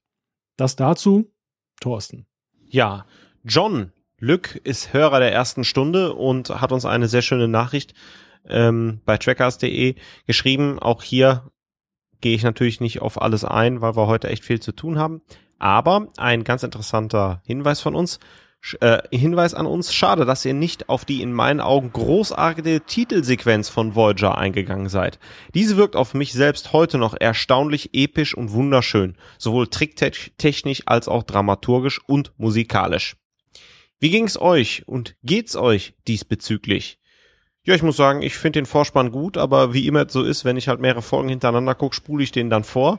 Ähm, Mache ich bei DS9 auch und bei ganz vielen Folgen äh, auch, wo ein längerer Vorspann ist. Wie macht's ihr denn? Also ich spule inzwischen eigentlich an jedem Vorspann nach dem dritten, vierten Mal vorbei, egal welche Serie. Sogar bei Firefly habe ich es mal wieder untergebracht. Ähm, ich fand den Vorspann früher blöd und langweilig und der hat mir gar nicht gefallen von Voyager. Inzwischen finde ich ihn richtig gut. Ähm, also da, äh, da schließe ich mich einfach mal äh, dem äh, John Luke an der ist wirklich super gemacht. Die Tricktechnik ist toll, äh, die Musik ist super ähm, und die ja, Dramaturgie, wenn man so will, ist auch klasse. Also inzwischen gefällt er mir echt gut. Ja. Also ich denke gerade drüber nach, wie, wie ich den, den äh, Vorspann so im Vergleich mit den anderen Serien finde. Den, der behämmertste ist eigentlich von TNG, oder? oder die Classic-Serie wo die Enterprise auch mal durchfliegt. Also diese ständige von links und rechts dann wusch, wusch. Das ist ja, ja, die, die, die, die, die sind ja analog. Ja. Eine Classic ist ja links, rechts, links und TNG auch nur mit einem anderen Schiff. Also eigentlich ist das ein bisschen behämmert, ähm, aber irgendwie auch ikonisch und deshalb mag man es halt. Bei Voyager ich muss sagen, so ein bisschen hat es ja das Potenzial, auf den Keks ja, zu gehen, ja. wenn man sich das häufiger anguckt dann, weil das doch sehr, es wirkt so ein bisschen lang gezogen, so. Sie, sie gleitet ja so ganz langsam an den Planeten vorbei, was ästhetisch sehr schön ist, aber mh, hm, naja, gut, so, wenn man das sehr häufig guckt, habe ich festgestellt, dann, dann reicht es irgendwann. Ähm, irgendwie finde ich ja so Deep Space Nine noch ein bisschen cooler, gerade so im, im späteren Verlauf, wo so mehr Action auch im Bild ist. Ja, ist äh, auch nicht schlecht. Äh, ich kann mich da nur wiederholen. Mir gefällt der Vorspann von Voyager inzwischen eigentlich sehr gut. Das ist eine gute Voraussetzung, um noch mehr über Voyager zu sprechen. Ich freue mich. Ja, Jan, mach doch mal weiter. Genau. Äh, B4 hat uns auf trackcast.de geschrieben äh, zu der neuen Serie. Ich habe mir mal den neuen Teaser angeguckt und mir ist aufgefallen, dass das Design auffallend der, äh, dem des Phase 2 Raumschiffs ähnelt. Und da hat er uns auch noch einen interessanten Link mitgeschickt. Den packen wir dann in die Show Notes. Vielen Dank. Captain Knotter hat auf trackcast.de geschrieben, Reisdorf Kölsch trifft auf Friese Scherb. Wenn das mal keine Materie-Antimaterie-Explosion gibt, gemeint ist die letzte Folge. Äh, gefährlich, gefährlich. Und äh, ferner schreibt er, das war kein Gewitter, was da aufzog, das war eine Schockwelle.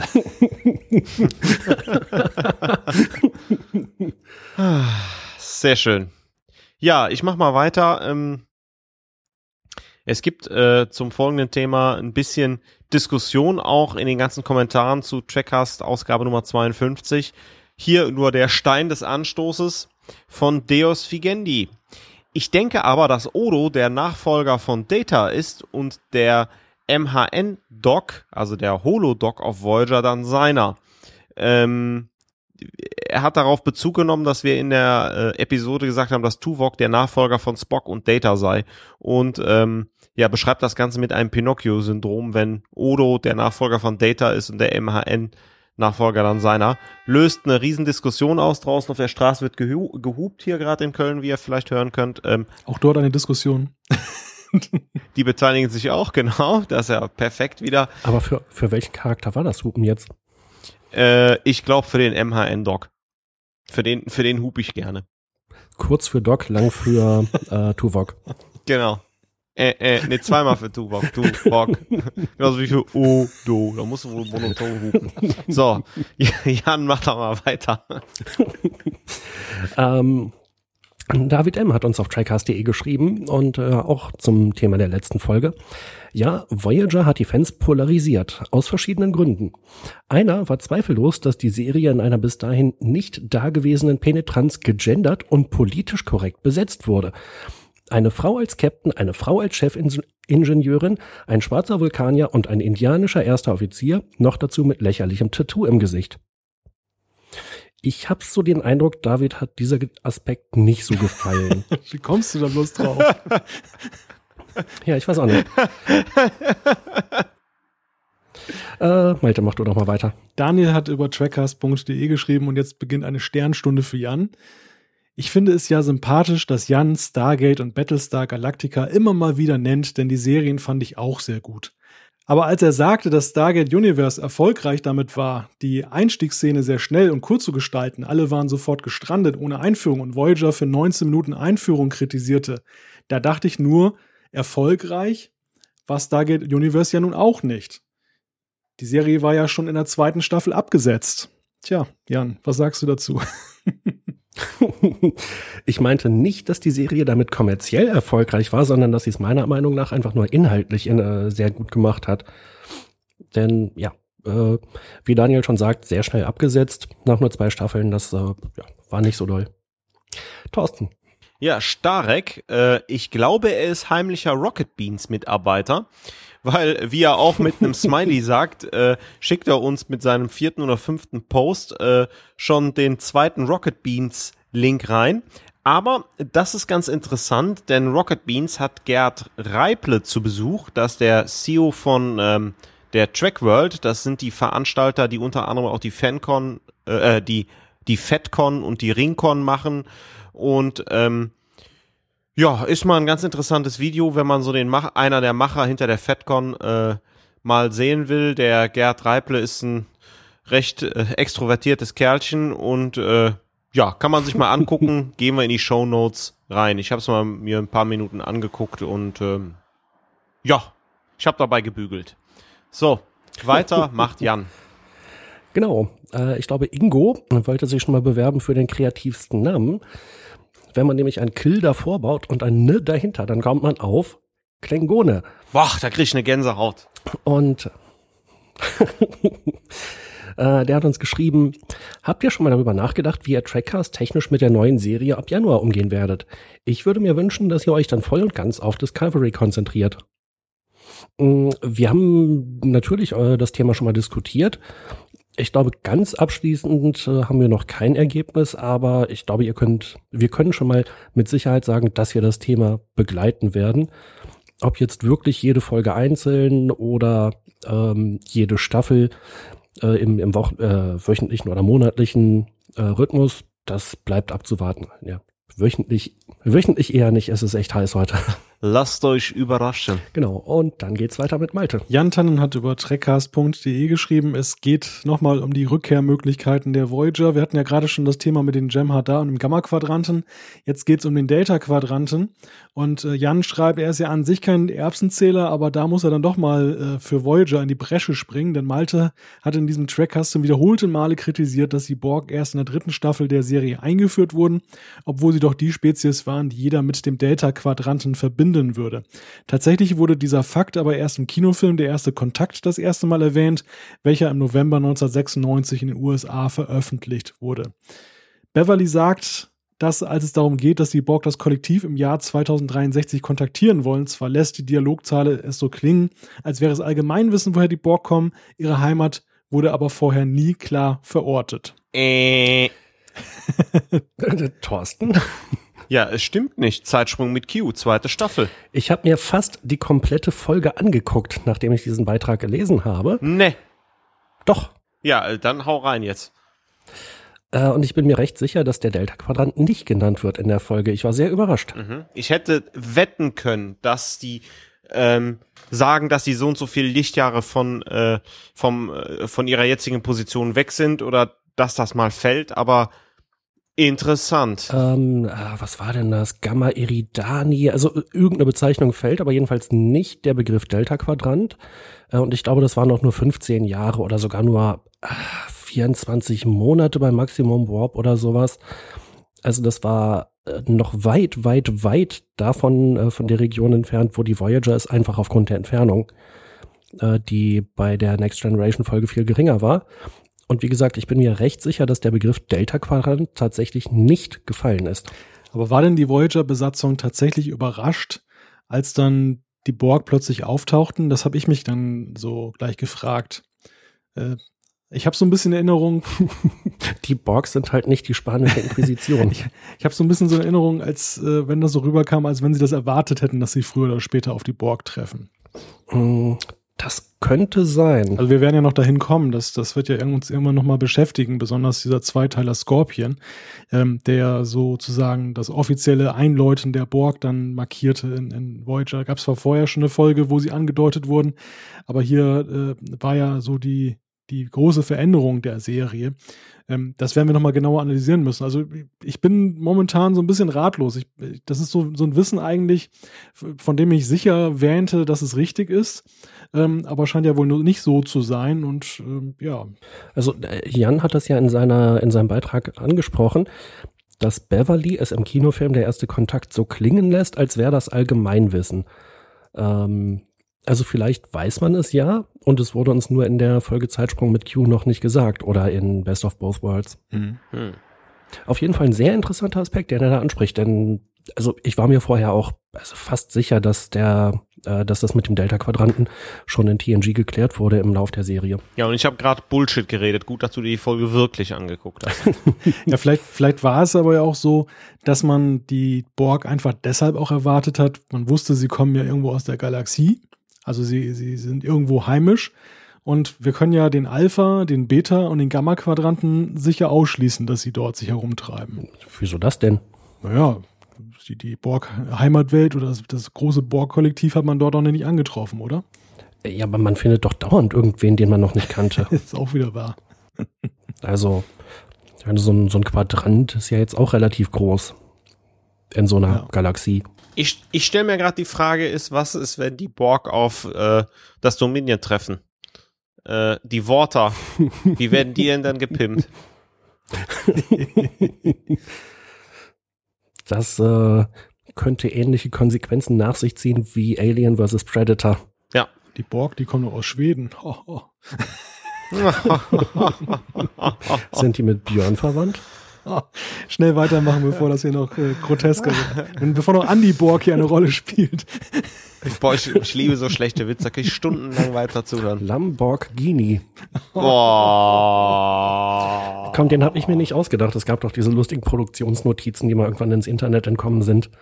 Ich mache erst mal schnell weiter. Bin ich überhaupt dran? Ja. Ich bin dran, ne? Ja. ja, Christoph aus Erkelenz hat uns äh, eine längere und schöne Nachricht geschrieben, äh, auch nur zwei kleinere Aspekte. Wenn man sich Kims nicht stattgefundene Beförderung anschaut, ist im Laufe der Serie von Janeway mal erwähnt worden, dass auf so einem kleinen Schiff nicht die Möglichkeit besteht, jeden zu befördern. Da ist natürlich was dran. Ähm, danke für den Hinweis, Christoph. Äh, sonst haben wir nachher nur noch Commanders da rumlaufen. Und dann jetzt noch mit dem Augenzwinkern, PS, Ed Thorsten, das mit dem Reisdorf Kölsch meinst du als Erkelenser doch nicht ernst, oder? Das ist doch Pipi und kein Bier. Da ich bei Köln arbeite, gibt's das immer bei unseren Firmenfeiern. Blah. Sorry für die Ketzerei. Smiley, ja. Also erstmal zur Firmenfeier. Du darfst auch noch andere Getränke trinken. Ähm, ich glaube nicht, dass sie da nur Kölsch haben. Und in der Tat, äh, in Erklenz ähm, gibt's ja zwei vorherrschende Biersorten. Zum einen natürlich Pilse, zum anderen äh, ja auch Altbier wird da auch noch getrunken, wie ein leckeres Boltenalt beispielsweise. Ähm, ja, und äh, meine Eltern sind eher obergärige Alttrinker und dann bin ich dann beim obergärigen Kölsch gelandet. Und jetzt haben wir Clash of Titans zwischen den Düsseldorfern und den Kölnern. Ähm, jetzt, jetzt provoziere ich hier wieder das nächste. Gott sei Dank sind die Geschmäcker verschieden. Ich trinke gern mein Kölsch, du gern dein Pilz wahrscheinlich. Und ähm, dann habe ich noch einen Restaurant-Tipp für dich. Geh mal zu ins Antons in Erkelenz, weil die hatten immer mal wieder sehr lokales Bier äh, aus Hetzerath beispielsweise. Sehr lecker. So, das war jetzt off, off, off topic. Weiter, macht Jan. äh, Sebastian Muzolfro hat uns eine Nachricht geschrieben. Weil ihr das nächste Mal vielleicht Star Trek Beyond besprechen werdet, mit einem Smiley dahinter, hier eine interessante, unterhaltsame Filmbesprechung. Ja, den Link packen wir in die Show Notes. Ich habe ihn mir noch nicht durchgelesen. Wie gesagt, ich habe den Film noch nicht gesehen. Die Besprechung kommt, aber wann sie kommt, das kann ich noch nicht mit Sicherheit sagen. Den nächsten Beitrag hat wie üblich Malte. Ja, Element 115 stößt in das gleiche Horn. Es geht um Star Trek Beyond und eine Filmbesprechung. Er hat uns einen Artikel gesendet, den wir auch gerne weitergeben. Da geht es um diese anfangs erwähnte ähm, oder diesen anfangs erwähnten Misserfolg bei den, bei den äh, ja, Zuschauerzahlen. Und er schreibt, die Gründe sollte man auch beim Trackcast einmal beleuchten, denn Politik draußen zu halten kann eigentlich nicht gut funktionieren und so weiter. Er nennt noch ein paar weitere Punkte. Also wir werden darüber sprechen, wie angekündigt. Und vielleicht ist es auch gerade sinnvoll, dass wir so ein bisschen Distanz zu der ganzen Sache haben, dass wir dann eben auch den kommerziellen Erfolg noch ein bisschen genauer beleuchten können. Dann können wir das Ganze so ein bisschen auch in den Kontext setzen. Weiter geht's mit Thorsten. Der Daniel ähm, bei trackcast.de äh, hat sich die Frage gestellt, warum siezen sich denn die Pärchen in den deutschen Versionen, selbst nachdem da schon einiges lief? Das hat ihn ja schon immer massiv irritiert. Auch Freunde wie Harry Kim und Tom Paris siezen sich ja. Ja, das liegt einfach an der ziemlich schlechten Synchronisation an vielen Stellen, dass man da halt wirklich staccato gemacht hat, haben, haben wir auch schon mal öfters, sind wir darauf eingegangen. Erst bei Enterprise löst es sich ein bisschen auf, wo Trip und ähm, äh, Jonathan äh, sich duzen. Ja, ist leider so. Jan. Genau, eine Beischrift von Man Beischrift? Beischlaf. Zuschrift nennt sich das, glaube ich, ne? Beitrag. Zuschlaf. Blöd. Ein Bei. Ach Mist, Jugendschutzfilter. Ein Beitrag von Manuel. Sorry deswegen. Ihr habt euch die Frage gestellt, ob äh, nach der Pilotfolge von Voyager jemand weitergeschaut hätte wenn man diese unvoreingenommen gesehen hätte. Ich war damals in dieser Position und für mich hat es mehrere hundert Episoden, ähm, die noch, hat es für mehrere hundert Episoden, die noch kommen sollten, gereicht. Ja, äh, interessant. Und weiter geht's mit weiter. Explodierende Brückenkonsole hat über trackcast.de geschrieben und hat schon mal den äh, Ehrenaward für ausgefallene Pseudonyme gewonnen heute Abend. Und, er fragt, Führt ihr eigentlich eine Statistik, in der nachzulesen ist, aus welchen Ländern dieser Welt der Trackcast aufgerufen wird? Würde mich wirklich interessieren. Liebe Grüße aus Österreich. Ähm, ja, also wir, wir wissen nicht im Detail, ähm, aus welchen Ländern die Folgen abgerufen werden. Wir wissen aber schon, wer sich auf unseren Seiten tummelt. Zumindest so rudimentär jetzt, aus welchen Ländern. Und äh, da habe ich durchaus festgestellt, aber das kann man eigentlich heutzutage ja für fast jede Website sagen, dass da ein bunter Strauß von Ländern dabei ist. Und das hat ja eigentlich auch nicht viel zu sagen, außer dass ähm, da sicherlich auch der ein oder andere mal im Urlaub, wenn er oder auf Geschäftsreise vielleicht mal eine Trackcast-Folge runterlädt oder sich auf unsere Seite verirrt oder sonst wie über Google reinkommt. Insofern kann ich eigentlich keine wirklich gute, qualifizierte Aussage darüber treffen, wo unsere Hörer eigentlich herkommen. Haben wir haben wir denn beispielsweise Zugriffe aus Nordkorea? Habe ich, glaube ich, noch nicht gesehen. Schade. Das wäre ja noch mal was. Ja, also das, das ist eigentlich eine ganz, ein ganz interessanter Aspekt, den, den ich auch in einem, meinem anderen Podcast immer, immer wieder habe. Dort, dort äh, ging irgendwann mal so eine Diskussion los, ähm, wer hört den Apfelfunk äh, im kuriosesten Land, wenn ich kurz mal diesen Exkurs hier einflechten darf. Und da war dann tatsächlich äh, Chile mit dabei und Neuseeland. Da, da war, ist einer, der Rinder züchtet in Neuseeland und hat dann ein Bild geschickt, dann irgendwie, wie er den Apfelfunk hört. War ziemlich cool. Also insofern, das, das könnte ich mir jetzt auch für einen Trackcast gut vorstellen. Ähm, seht euch mal motiviert, äh, uns einfach mal zu schreiben, wenn ihr von einem kuriosen Flecken der Erde aus äh, das euch anhört, dass äh, wir das einfach mal so einen Eindruck bekommen, wo wir denn überhaupt überall gehört werden. Das fände ich mal ganz witzig. Irgend so ein Basislager auf dem Mount Everest oder so, das hätte ja. auch was. So vom MP3-Player. Liebe Hörer aus Bayern, Bayern zählen wir zu Deutschland. Aber zu den kuriosen Orten. Du vielleicht. Ja, aber zu den kuriosen Orten.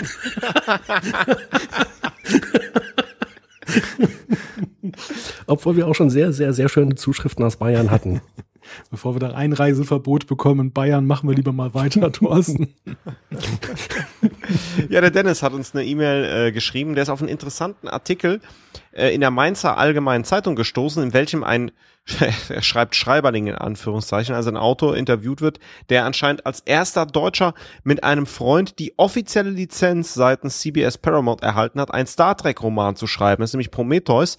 Link äh, zur Zeitung, zur Mainzer Allgemeinen Zeitung stellen wir in die Show Notes. Danke Dennis an dieser Stelle. Weiter macht Jan. Ja, wobei ich noch kurz äh, ergänzen muss. Ich habe mir das durchgelesen. Das ist ja äh, Christian Humberg. Ich hoffe, ich habe mir den Namen richtig gemerkt. Äh, der das zusammen mit Bernd Perplis macht. Und die beiden Namen ist mir dann nachträglich aufgefallen. Die habe ich schon zigmal gelesen. Wohlgemerkt die Namen, nicht das, was sie geschrieben haben.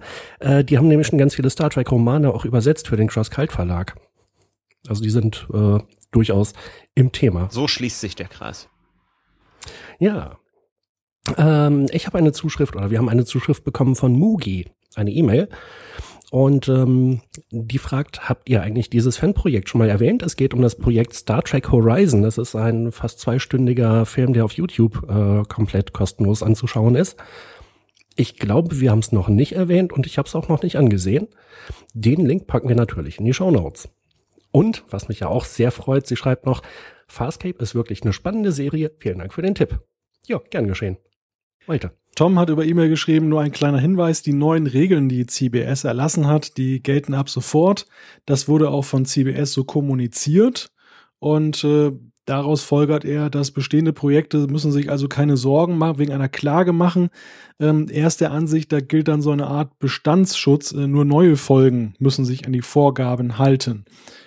Ja, das heißt natürlich, dass äh, Projekte wie, ach, um Himmels Willen, jetzt habe ich schon den Namen vergessen, ähm, äh, ernsthafte Schwierigkeiten kriegen, das alte Muster fortzuführen. Ne? Mhm. Ich bin mir da auch gar nicht so sicher, ob das wirklich so ist, ob da so eine Art Bestandsschutz gewährt wird, weil ja die rechtliche Situation ist ja eigentlich die, dass ähm, die, die Schutzrechte so oder so ja nun für CBS Paramount sprechen. Ähm, sie bislang einfach bestimmte Dinge geduldet haben, aber sie könnten ja genauso gut eben sagen, äh, dass die Regeln auch jetzt rückwirkend gelten. Also die, die Frage ist ja, äh, wenn ich etwas online publiziere mh, hm, und bislang habe ich es toleriert, dann und ich mache neue Regeln, wie will ich denn dann differenzieren, ähm, ob da jetzt so eine Art Bestandsschutz gilt? Hm, Finde ich ein bisschen schwierig, aber ich bin da jetzt auch nicht Jurist oder äh, äh kenne diese Regeln gut genug, um das beurteilen zu können. Ich habe hab das nur mit so einem Fragezeichen im Kopf gelesen. Äh, ich habe schnell gegoogelt. Was ich eben meinte, war New Voyages, was halt auch einfach als Serien in Serienform erscheint. Also selbst wenn es zutrifft, was Tom schreibt, dann ist ja halt die Frage, ob neue Folgen noch äh, in der bekannten Form erscheinen können. Ja, soll ich weitermachen? Ja, mach doch mal weiter. Gut, der Thomas hat uns eine sehr, sehr lange und äh, schöne E-Mail äh, geschrieben. Ähm, ich habe wirklich nur einen kleinen Aspekt jetzt rausgepickt. Und zwar zum Thema Janeway erklärt er, es wäre ja vorgesehen, dass eine, es wäre ja vorgesehen, dass eine andere Schauspielerin Janeway spielt. Und jetzt kommt der Name, und ich glaube, ich kann ihn nicht aussprechen, Genevieve Bujold. Soll ich es versuchen? Ja, probier mal. Ich hatte mal Französisch in der Schule. Geneviève Bugeaud. Ah, danke schön. Geneviève Bugeaud. Sie ist, glaube ich, Kanadierin. Ähm, und was total toll ist, ähm, auf der, äh, worauf der Thomas auch hin weißt, es waren schon einige Szenen abgedreht. Man kann, äh, äh, man hat sich relativ schnell in beiderseitigem Einvernehmen, aber dann getrennt. In Klammern, sie wollte nicht, dass sie die ganze Zeit im Schlafanzug herumlaufen muss. Die Produzenten waren äh, soweit ich mitbekommen habe, auch nicht so zufrieden. Aus den ersten Szenen ist sie sogar noch strenger bzw. distanzierter als die von Kate Mulgrew gespielte Janeway und er legt dann noch ein YouTube-Link bei, äh, habe ich mir angeguckt, äh, super interessant, das mal so zu sehen. Also da war schon einiges abgedreht, legen wir auch in die Show Notes. Ja, in der Tat, fand ich auch sehr interessant. Und ich glaube, das hier ist einer von äh, wirklich vielen Aspekten, die wir heute angesprochen haben, die Sarah Go auch alle schon erwähnt hatte, die ich nur nicht vorgetragen habe, weil wir es mehrfach haben und weil der Beitrag so lang war. Ja, Drachentöter Jim vom Drachenexperten Jan. genau. Drachentöter Jim hat uns eine E-Mail geschrieben und ähm, äh, schreibt unter anderem, übrigens hat mich euer Trackcast auch dazu inspiriert, einen eigenen Podcast zu starten. Er heißt Die Filmneurotiker, ist seit etwa einem Jahr online und unter anderem auf Facebook und iTunes zu finden. Ich bespreche darin Filme aller Art, wobei der Schwerpunkt immer auch auf den Geschichten hinter den Kulissen liegt. Äh, und unter anderem hat er auch schon Star Trek Filme besprochen, nämlich äh, Star Trek 7, das Treffen der Generationen und auch schon den neuen Film Star Trek Beyond, wo er sich auch sehr auf unsere Meinung freut. Und ja, die äh, werden wir dann bei gegebener, zugegebener Zeit nachreichen. Ja, vielen, äh, vielen Dank für den Hinweis. Den Link packen wir natürlich auch in die Show Notes. Und dann geht's weiter mit Malte. Ja, mit einer sehr kurzen Zuschrift von Markus über E-Mail. Er hat gleich mehrere Punkte genannt. Ähm, er ist langjähriger Star Trek-Fan und schildert das Ganze, was er so macht. Und ähm, unter anderem geht er ein auf den Aspekt mit Martin Netter und der Filmwelt Welt Berlin. Da war ja die Frage, ähm, was wohl so eine Führung kosten würde und ob die möglich ist. Er hat da mal nachgefragt. Es ist möglich, individuelle Führungen kosten allerdings ähm, ja so eine VIP-Führung 200 Euro, also keine Kleinigkeit, aber mit mehreren Personen ist das vielleicht abbildbar, schreibt Markus. Zweite Sache ist ähm, Starfleet, the International Star Trek Fan Association. Da, da gibt es so einen großen Star Trek Fanclub und ähm, Markus ist dabei, äh, sozusagen ein Chapter äh, zu eröffnen in Deutschland und das legt er hier so ein bisschen dar. Ähm, da gibt es auch eine eigene Website, wir werden das mal verlinken. Wer sich dafür interessiert, kann sich ja gerne mal angucken. Ähm, ein Hinweis, er macht ein Sci-Fi-Treffen im Technikmuseum in Speyer. Das ist äh, vom 24, oder am 24. und 25. September geplant. Auch da ähm, gibt es einen Link zu, den wir weitergeben. Und last but not least, äh, Virtual Reality und Star Trek. Ähm, da sieht er ganz große Chancen, schreibt er. Ähm, also ein Lebenstraum war, endlich mal an Bord der Enterprise dann, dann Platz zu nehmen. Ja, VR ist ja ein Thema, was ja nun ähm, in der Technik sehr allgegenwärtig ist. In der CT wird es häufig mal thematisiert. Im Apfelfunk hatten wir es auch schon ein paar Mal am Beispiel der Mobilgeräte. Hm, ich persönlich bin da jetzt noch nicht so von überzeugt, dass das so ein durchschlagender Erfolg wird, weil irgendwie so ein bisschen die Killer-Anwendung fehlt. Aber gut, kann man so sehen. Insofern schauen wir mal, was da kommt. Wenn da was Spannendes kommt, wird es sicherlich auch hier Thema sein. Naja, bei äh, Flugsimulationen ist es natürlich ein Riesenthema. Denn ähm, in der Flugsimulation ist es eigentlich fast perfekt. Man hat einen, einen, einen statischen Sitz im Cockpit und wenn man sich dann mit so einem Virtual Reality Dingen da umguckt, äh, das muss ziemlich geil sein. Und äh, ich habe also schon von vielen gelesen, die wirklich begeistert sind. Einige sagen auch, naja, ist nicht so doll. Äh, ich persönlich habe es einfach noch nicht ausprobiert. Aber es ist auf jeden Fall so ein Thema, was ich natürlich als, äh, auf dem Schirm habe, als großer Enthusiast von Flugsimulationen. Und Firefly-Fan. Und Stargate-Fan. und Battlestar Galactica und Farscape und Futurama. Alles weitere demnächst im Seriencast. Genau. Alle Serien außer Star Trek Cast. Ja, ich sehe in meiner Liste hier nur noch einen ähm, oder drei Wörter. Ende des Feedbacks. yes. Und äh, ihr könnt uns glauben, dass wir leider sehr, sehr, sehr krass kürzen mussten, um überhaupt das Feedback auf, ich glaube, jetzt schon eine Dreiviertelstunde einzudampfen. Ja, 26 Zuschriften, das war eine Menge Holz. Ja. Gut, dann kommen wir zum Punkt der Sendung, wo ich häufig einen Korb kassiere, aber heute habe ich, ja, ich habe ein gutes Gefühl, dass heute was bei rumkommt. Jan, hast du vielleicht noch irgendwie einen kleinen Trigger-Aspekt für uns? Eine Anekdote gehabt. Ah, Mensch, also was du für eine Ahnung hast. ähm, in der Folge O'Briens Identität, da spricht er ja nach seiner Flucht von DS9 mit äh, Admiral Rollman. Und äh, die wird, wird gespielt von einer Schauspielerin mit dem Namen Susan Bay. Und die Trivia-Frage ist jetzt, mit welchen beiden Schauspielern war Susan Bay verheiratet? Und ich glaube, ich muss das heute mal auflösen, weil ich es bis zum nächsten Mal selber wieder vergessen habe. Der erste war John Schuck oder John Schuck. Äh, der hat unter anderem den klingonischen Botschafter im vierten und sechsten Star Trek Kinofilm gespielt und noch ein paar Rollen dazu. Und der zweite war, festhalten, Leonard Nimoy. Hm. Oh. Das war, also sie war in zweiter Ehe mit Leonard Nimoy verheiratet. Witzig. Und äh, das habe ich also auch nur wirklich sehr, sehr zufällig rausgefunden. Und sie hat auch nur so ein, ich weiß nicht, fünf Sekunden Auftritt da einmal irgendwie kurz auf dem Bildschirm. Mhm. Das heißt, der Admiral hat's Bock gebürscht.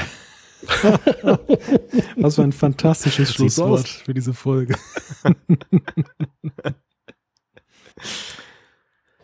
ja, um deine Frage vorwegzunehmen, keine weiteren Fragen, euer Ehren. Köln, möp, möp. ich habe jetzt gewartet, dass nochmal Soundeffekte draußen von der Kreuzung kommen, aber. Selbst, selbst die haben das schon eingestellt heute Abend. selbst, die, selbst die haben schon eingestellt. Wobei ich immer faszinierend finde, wenn hier Leute mit Verstärkeranlagen im Auto rumlaufen, die, glaube ich, lauter sind als das, als das Kölner Stadion und dann mit Helene Fischer oder anderen tollen Liedern des Weges fahren. Also wenn meine Nachbarn kickern, dann kriegen die das Lautstärkeniveau sogar ohne äh, Anlage hin. Das war der 53. Trackcast. Wenn ihr uns schreiben möchtet, schickt uns eine E-Mail an post.trackcast.de, klickt auf den Gefällt mir-Button bei Facebook oder folgt uns auf Twitter. Alle Infos zur Sendung gibt es wie immer auf www.trackcast.de. Wir freuen uns auch wie immer, wenn ihr beim nächsten Mal wieder einschaltet. Bis dann, macht es gut. Jolan Trug. Tschüss.